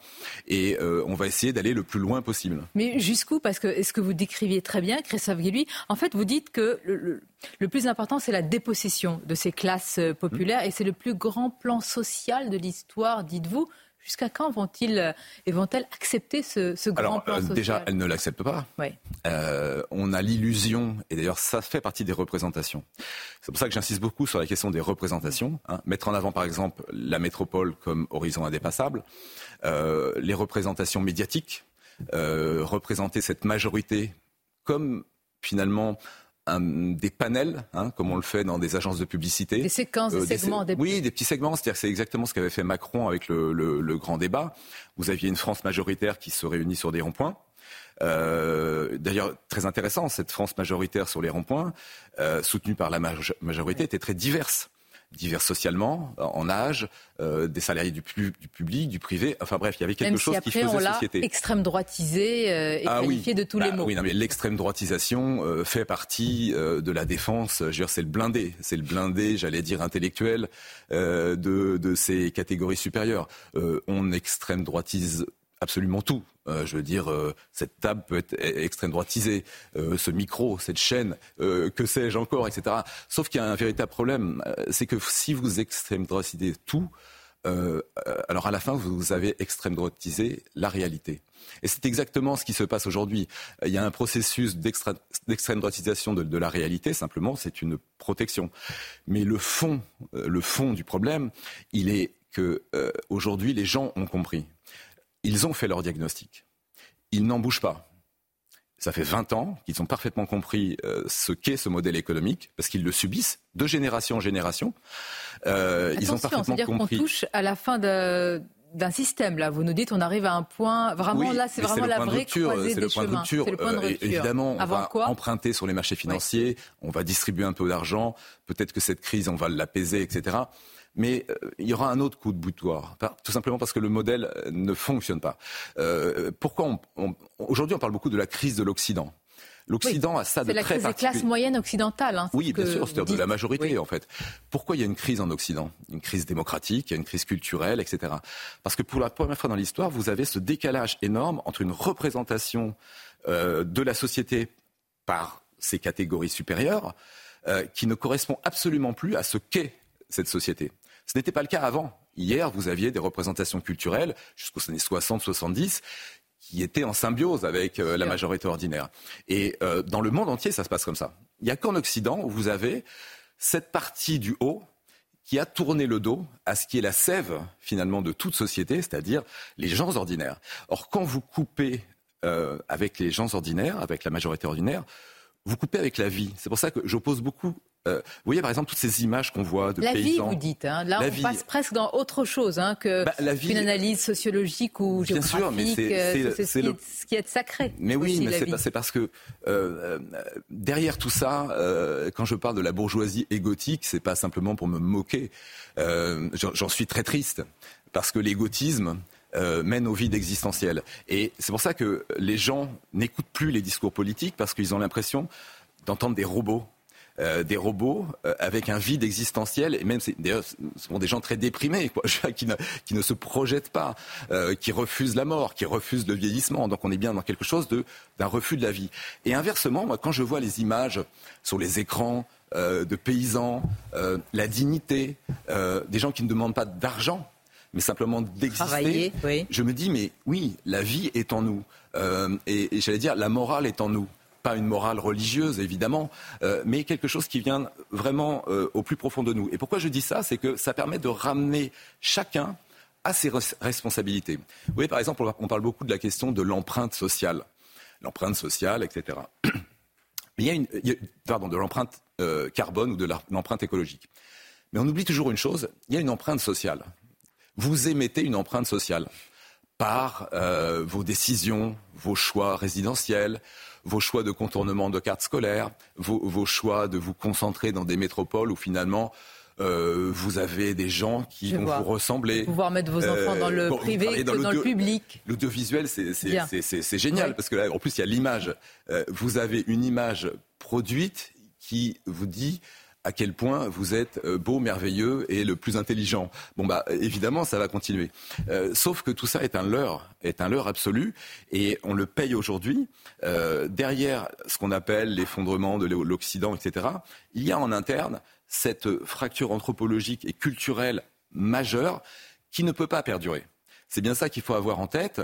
Peut-être que cette crise va passer, mais elle ressurgira. Et elle ressurgira des mêmes territoires, de la même sociologie. Vous dites depuis et, si longtemps. Et elle oppose finalement, et c'est pour ça que moi je reste optimiste, finalement, des gens qui ont encore la vie en, en eux, euh, à Par finalement à des élites. Le vide et- et le néant, avez-vous dit? Mais oui, je veux dire, euh, On retiendra baladez-vous ce à- message à Paris, oui.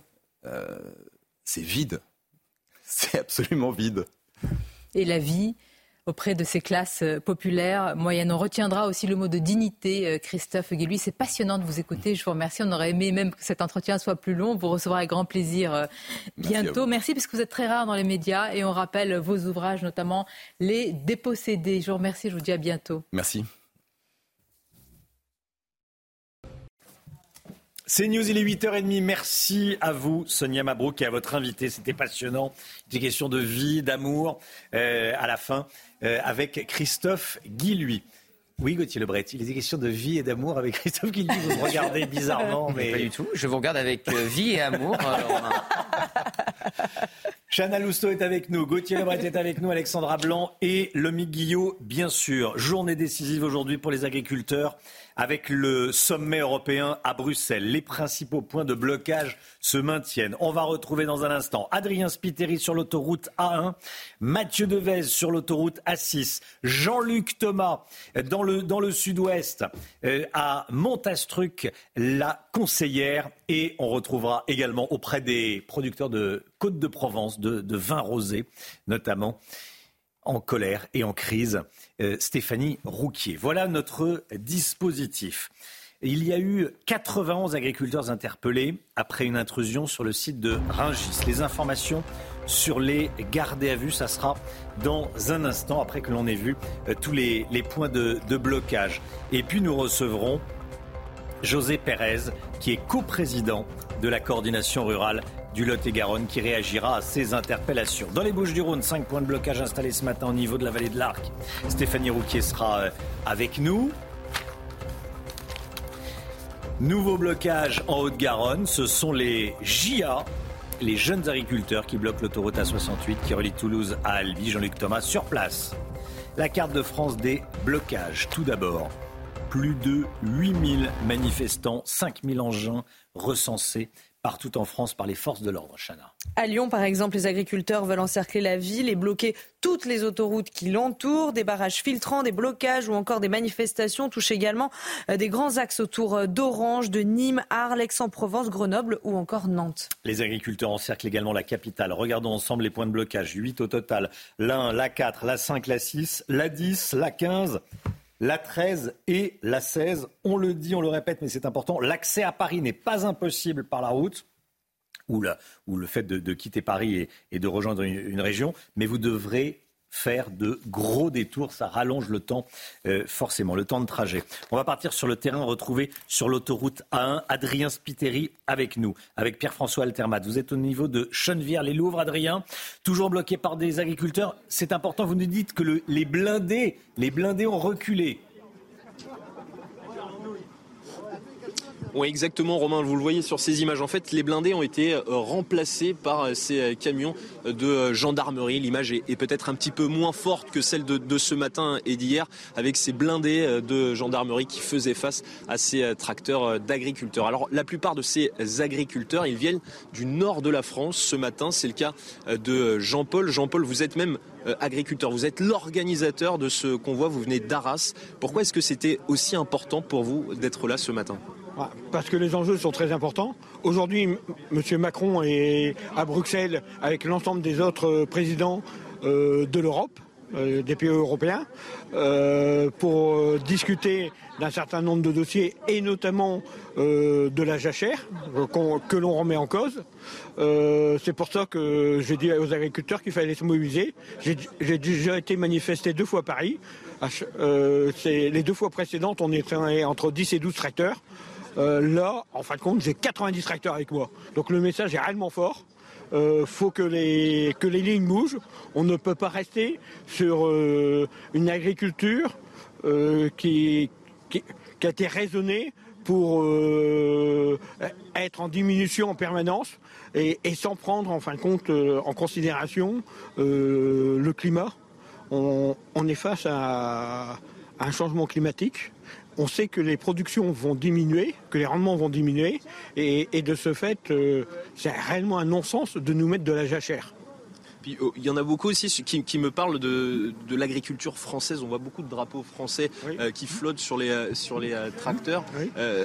c'est aussi, vous me parlez d'une concurrence déloyale également par rapport aux, aux, produits qui sont importés, qui sont moins chers, c'est ça? C'est une concurrence déloyale c'est une concurrence déloyale euh, par rapport euh, euh, à tout ce qui, par rapport au libre échange, par rapport au libre échange organisé avec l'Europe. on signe des accords au niveau du Mercosur, on signe des accords au niveau du, CAT. mardi, mardi, ils osaient parler d'accords avec le Chili et le Kenya de libre-échange. Bah, merci beaucoup Jean-Paul, on, a compris le, message alors que vous le voyez, il y a aussi euh, de la musique parce que l'ambiance ici est, vraiment euh, bon enfant aussi euh, entre les forces de l'ordre et les agriculteurs. Merci beaucoup Adrien Spiteri et merci à votre invité et à Pierre-François Altermat qui vous accompagne. On va maintenant prendre la direction de l'autoroute A6 au niveau de Chili-Mazarin, rejoindre notre autre envoyé spécial Mathieu Devez avec Florian Paume. Mathieu, les agriculteurs sont toujours bloqués par un important dispositif de sécurité.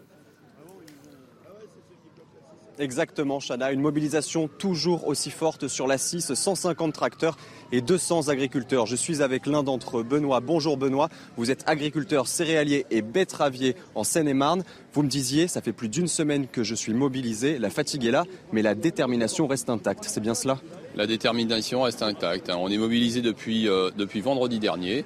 Et puis euh, la mobilisation est là. On était encore 200 hier. Il y a 120 tracteurs ici. Euh, donc tout va bien.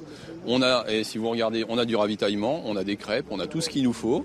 Donc on, peut tenir le siège encore un petit moment. Bon, on attend quand même des annonces aujourd'hui de la part de Gabriel Attal ce matin. Et bon, ben, on va voir ce que ça donne. Le, président de Macron est aujourd'hui donc au Parlement européen. Bon, bah, on, va voir ce que ça peut donner s'il arrive à faire valoir, euh, valoir euh, un, petit mot, Benoît. on est à quelques kilomètres de Ringis. Hier, 91 agriculteurs ont été interpellés après s'être introduits dans le marché. Est-ce que c'est une réponse disproportionnée selon vous des forces de l'ordre? On est ici, moi je suis militant, euh, vous voyez, ça se passe relativement bien. Après, il peut y avoir des débordements. C'est normal. Pour moi, ça ne peut pas être autrement.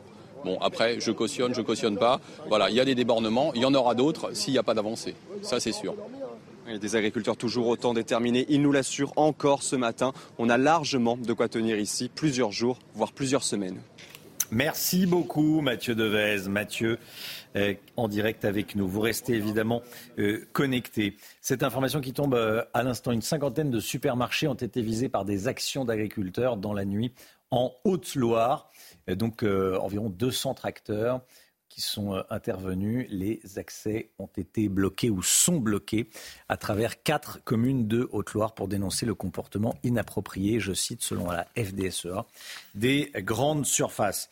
79 agriculteurs, toujours en garde à vue après s'être introduits dans des entrepôts du marché de Ringis. Des dégradations ont même été commises. Sandra Buisson, les dernières informations sur ces gardes à vue alors, il y avait 91 personnes interpellées hier lors de cette intrusion dans euh, euh, cet espace de stockage de Ringis. Et euh, donc, selon les informations du parquet ce matin, ces 91 interpellations ont donné lieu à 79 placements en garde à vue garde à vue qui sont toujours en cours ce matin. Les auditions, l'enquête se poursuit.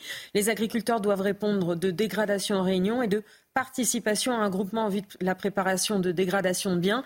Ce que les agriculteurs rencontrés par nos équipes hier soir sur le site ont nié catégoriquement. Donc il va falloir attendre euh, les suites de l'enquête pour voir ce qui s'est passé euh, réellement. De leur côté, les 15 agriculteurs qui avaient été interpellés hier matin, cette fois pour entrave à la circulation sur une des voies d'accès à Rungis, sont sortis eux, de garde à vue au bout de quelques heures hier et le parquet n'a toujours pas communiqué les éventuelles suites judiciaires les concernant eux aussi contestent les faits reprochés. Ils affirment qu'en arrivant au péage de Ringis hier matin, ils se sont mis sur le côté et sans bloquer euh, la route. Enfin, huit autres personnes ont été arrêtées pour entrave à la circulation. Là aussi, dans l'après-midi, c'était en Essonne, à Balinvilliers. C'est à un quart d'heure de route de Ringis. Merci beaucoup Sandra. 79 agriculteurs toujours en garde à vue, donc à, l'heure qu'il est, selon les informations de Sandra Buisson, service police-justice de CNews. José Pérez, bonjour José Pérez, merci d'être en direct avec nous, coprésident de la coordination rurale du Lot et Garonne. Vous avez passé la nuit dans une ferme à Roinville, près de Dourdan. 79 euh, agriculteurs, donc toujours en garde à vue ce matin. Euh, quelles sont les, informations dont vous disposez déjà sur, ces, euh, sur, vos, sur vos collègues? Alors, on a très peu d'informations, euh, personne ne nous dit rien. Bon, on a des équipes qui sont là-bas autour des commissariats. On se tient informé le plus possible. Euh, moi-même et quelques-uns allons monter euh, nous aussi. bon, là, malheureusement, on peut, peut rien faire. Il faut juste attendre, attendre qu'ils sortent. Et, mais voilà, mais bon, on est là, on les soutient, on reste avec eux, on les lâche pas, quoi. Bon, évidemment, évidemment. Votre coprésidente Karine Duc est toujours en garde à vue? Oui, tout à fait, elle est toujours en garde à vue, oui.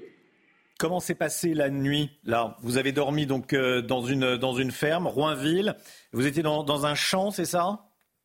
Euh, Tout à fait, non. On a, on a été accueillis chez, chez, un agriculteur à Roinville et le maire de la commune nous a ouvert euh, sa, salle, sa salle des fêtes et on a dormi au chaud. on a dormi tranquillement au chaud. On nous a mis à disposition des douches. Non, non, on est très bien on est très bien accueillis partout, euh, on est très bien accueillis partout on vient. Euh, tout le monde nous accueille euh, le mieux, le mieux possible. Non, c'est parfait. Après, voilà, aujourd'hui, on trouve ça complètement scandaleux ce, qui se passe. Il n'y a pas eu de dégradation. il n'y a rien eu. Voilà, c'est des agriculteurs qui rentrent dans un marché d'intérêt national, un marché des mines, on en a partout, on en a partout en France. On, y est tous les jours dans les mines pour livrer nos marchandises. même d'après ce que j'ai cru comprendre, le directeur était. Euh, le directeur, euh, ils avaient demandé un rendez-vous avec le directeur pour discuter. Euh, voilà quoi. les interpellations, c'est complètement déplacé. vraiment, c'est honteux quoi. Bon, vous attendez la, libération de vos, de vos camarades ah, on peut l'imaginer dans, les heures qui viennent. la coordination rurale à laquelle vous appartenez appelle à, monter à Paris alors à pied, euh, pour aller euh, rencontrer les députés à l'Assemblée nationale. Oui, alors c'est la c'est la CR nationale qui a, qui a sûrement demandé ça. Euh, nous, de toute façon, on ne nous laisse pas, on nous laisse pas monter vers le nord, on, nous oblige à descendre vers le sud. Avec le tracteur. bon, Après, après je sais que plein de collègues nous, contactent qui sont dans le coin en disant qu'ils vont monter euh, nous soutenir et qu'ils seront là avec nous. Je sais que des manifestations s'organisent, des, manifestations pacifistes parce que c'est des actions qu'on a tout. Si vous voulez, on a toujours fait des actions pacifistes et il y a d'autres départements où, où les choses ont bougé beaucoup plus que dans le nôtre et on parle du Lot-et-Garonne. Alors tant mieux, tant mieux, mais bon, euh, Lot-et-Garonne, on a fait des actions, on a toujours respecté les autorités, euh, on a été bloqué on a été bloqué tout le long de notre périple par des, par des convois de CRS, par des blindés, euh, à trois, quatre points différents en remontant. Voilà, on a, on a une incompréhension totale de, de ce qui s'est passé et de pourquoi l'État, pourquoi l'État hmm. euh, ne soutient pas ces agriculteurs du Sud. Quoi. Merci José Pérez, merci beaucoup. Merci d'avoir été en direct avec nous. Vous attendez la libération de vos euh, collègues toujours en, garde à vue. Euh, les autorités ne vous autorisent pas à monter au-delà de l'Essonne. Hein. L'Essonne, c'est la grande banlieue parisienne au sud de Paris. Et vous serez dans les prochaines heures escorté jusqu'à la 20 direction le sud. Merci beaucoup. on va partir à présent dans les Bouches du Rhône, Chana. Hein. Oui, on va rejoindre euh, notre euh, envoyé spécial euh, qui est sur la départementale 6, Stéphanie Rouquier. Est-ce que Stéphanie Rouquier est toujours avec nous? Est-ce que Stéphanie est connectée elle Non, Stéphanie n'est pas connectée. Jean-Luc Thomas, Montastruc, la conseillère. Est-ce que vous êtes avec nous sur l'autoroute A68? On n'a personne, me dit-on. pourtant, on les a montrés tout à l'heure. Mais euh, on les retrouvera dans, un instant, évidemment, tout au long de la journée. Est-ce que vous faites confiance à Emmanuel Macron pour défendre nos agriculteurs à Bruxelles? Voici vos réponses. Euh, je ne pense pas qu'on aidera les agriculteurs français à, Bruxelles. Le plan, en fait, c'est de faire rentrer l'Ukraine dans l'Europe. Euh, les, États-Unis ont beaucoup investi, beaucoup donné d'argent donc à l'Ukraine. Aujourd'hui, ils attendent un retour sur investissement. Il faut savoir que l'Ukraine, c'est un des plus gros producteurs de céréales dans le monde. Donc euh, ça risque d'être compliqué. Ça risque d'être compliqué. Euh, il y a une mise à niveau à faire et elle se fera euh, bah, malheureusement sur le haut détriment des agriculteurs français. Mais pas du tout, pas du tout. C'est un pro-européiste et il est dans les petits papiers de Madame van der Leyen. Et non, il défendra jamais les intérêts des agriculteurs français comme les intérêts des travailleurs français en général. Il n'a qu'un maître mot, c'est l'Europe, l'Europe, la fédération européenne. C'est tout ce qu'il apporte. La France, euh, c'est plus son problème. Certainement pas. Emmanuel Macron n'est déjà même pas présent dans son pays quand ça se passe mal. Quand il y a eu les manifestations pour les retraites, il était en Espagne. Là, sur ce coup-là, il est parti très loin. Il est très loin. Il est parti en Inde pour aller signer des contrats, certainement pour ramener des cornichons. Donc non, on ne peut pas faire confiance à ce monsieur de toute manière, surtout quand il s'agit de l'Europe, puisque lui, c'est un européiste en puissance. Donc euh, non, certainement pas. Les agriculteurs ont du souci à se faire et comme je le disais, de toute façon, il ne se passera jamais rien et tout ce que Gabriel Attal a promis, ça va passer à la trappe, tout simplement. Bon, je ne fais pas confiance à Emmanuel Macron. Comment peut-on faire confiance à un homme qui n'a eu de cesse de mentir depuis qu'il est euh, aux commandes. Et euh, le problème des agriculteurs date depuis des années et euh, aucune solution n'a été trouvée. Donc euh, c'est pas lui qui va le faire. À part des effets d'annonce, c'est à peu près tout ce qu'ils font. Voilà, et à propos de Bruxelles, regardez ces images qui nous parviennent en direct. 1000 tracteurs qui sont à Bruxelles et qui manifestent juste avant ce, sommet euh, européen. Les images, les voici. Regardez les, tracteurs qui euh, encerclent le bâtiment où va se tenir le sommet européen. Pression maximale. 9h moins le quart, la santé tout de suite. Docteur Brigitte Millot. Retrouvez votre programme avec Siro Cédal, sirop efficace et naturel contre la toux grasse et la toux sèche. Pour tous vos maux de l'hiver, l'ensemble de la gamme Cédal est disponible chez votre pharmacien. Bonjour Brigitte. Bonjour. Vous nous parlez ce matin d'une découverte sur l'onde de mort cérébrale. On a hâte de savoir de quoi il s'agit. Oui, c'est pas très gai. Euh, oui, jusqu'à présent, on pensait que la mort, c'était euh, on-off, quoi. On était vivant et on était mort. On va voir que c'est pas si simple que ça. On va rappeler un petit peu comment fonctionne le cerveau. Notre cerveau fonctionne à l'électricité essentiellement. D'ailleurs, quand on veut analyser euh, votre activité cérébrale, on fait un électroencéphalogramme. C'est de l'électricité, il y a de la chimie aussi bien sûr, mais il y a de l'électricité.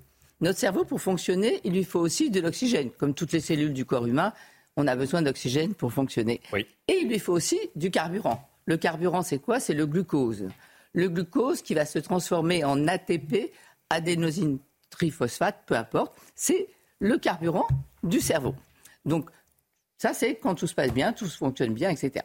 Et là, des chercheurs ont découvert une zone dans le cerveau. Enfin, ils connaissaient la zone, hein, mais ont découvert ce qui se passait dans une zone du cerveau. Je vais vous montrer une coupe de cerveau. Là, dans, vous voyez, il y a la matière grise qui est en beige un peu foncé et il y a la matière blanche euh, qui, est, blanche. Euh, c'est le corps des, neurones, c'est la matière grise, et après les, les prolongements, c'est la matière blanche. Ils ont découvert que dans la cinquième couche de ce cortex, il y avait certains neurones très particuliers, pyramidaux, peu importe. Et en fait, quand l'organisme, quand le cerveau est privé d'oxygène, il y a, après, il est privé évidemment de glucose, d'ATP, et là, que se passe-t-il? Il y a tout à coup une espèce de libération par ces fameux neurones pyramidaux qui va provoquer une onde comme ça, qui va partir dans, et dans la matière grise et dans la matière blanche, une onde de mort, et qui va envoyer du glutamate. Or, le glutamate, c'est quoi? C'est un excitateur de neurones. C'est un peu comme si c'était le dernier rugissement du lion avant la mort, si vous voulez. Et donc, ça va envoyer comme ça cette onde de mort qui va aller un peu partout, qui va être très courte, hein, et qui après, évidemment, euh, ce sera la fin. Mmh. Mais les chercheurs se sont aperçus de deux choses. Que si à ce moment-là, on réoxygène la zone, on peut repartir. Donc en fait, la mort, elle est plutôt graduelle et réversible sur un temps très court, hein, euh, très très court. Mais surtout, ça explique un phénomène dont on parle souvent, qui est le phénomène de mort imminente. Vous savez, ces gens qui euh, vous qui disent... ont cru, en tout cas, faire l'aller-retour, en gros. Oui, mais grâce à ça, comme on sait qu'à un moment, il y a ce glutamate qui est libéré pendant cette onde de mort et qui est un, excitateur de neurones, c'est ce qui pourrait expliquer les sensations extraordinaires, les sensations visuelles, le fait de pouvoir sortir de son corps, de pouvoir traverser les objets. Le couloir blanc. Ouais, et donc ça permettrait d'expliquer toutes ces sensations de mort imminente. Ça permettrait aussi, puisqu'on sait qu'on peut envoyer une espèce de d'onde miroir de réanimation, ça pourrait aussi permettre de trouver à un moment, quand quelqu'un est en arrêt cardio-respiratoire, en agissant assez rapidement, hmm. de pouvoir trouver des médicaments, des traitements au niveau justement de ce, cette cinquième couche euh, de, neurones pyramidaux. Donc voilà, encore, euh, c'est formidable, quoi, tout ce qu'on découvre tous les jours. Ah, je vous confirme, oui. Le cerveau restera toujours un continent noir, hein. il y aura toujours des choses à explorer, mhm. explorer mais enfin, on avance, et, et voilà, ça permettrait d'expliquer ce fameux phénomène qu'on cherche à expliquer depuis des années. Merci beaucoup, Brigitte. C'était votre programme avec Siro Cédal. Sirop efficace et naturel contre la toux grasse et la toux sèche. Pour tous vos maux de l'hiver, l'ensemble de la gamme Cédal est disponible chez votre pharmacien. Dans un instant, c'est l'heure des pros avec Pascal Pro et tous ses invités. Nous, on se retrouve demain matin dès 5h55 avec Chana Lousteau, le docteur Brigitte Millot, si elle a retrouvé sa voix. Oh, on espère, ça ira mieux demain. elle, parle même sans voix. Hein, euh. Et c'est un, grand bavard. Et c'est l'expert qui vous le dit. Gauthier Lebret, Alexandra Blanc et Lomique Guillot. À demain, belle journée à vous.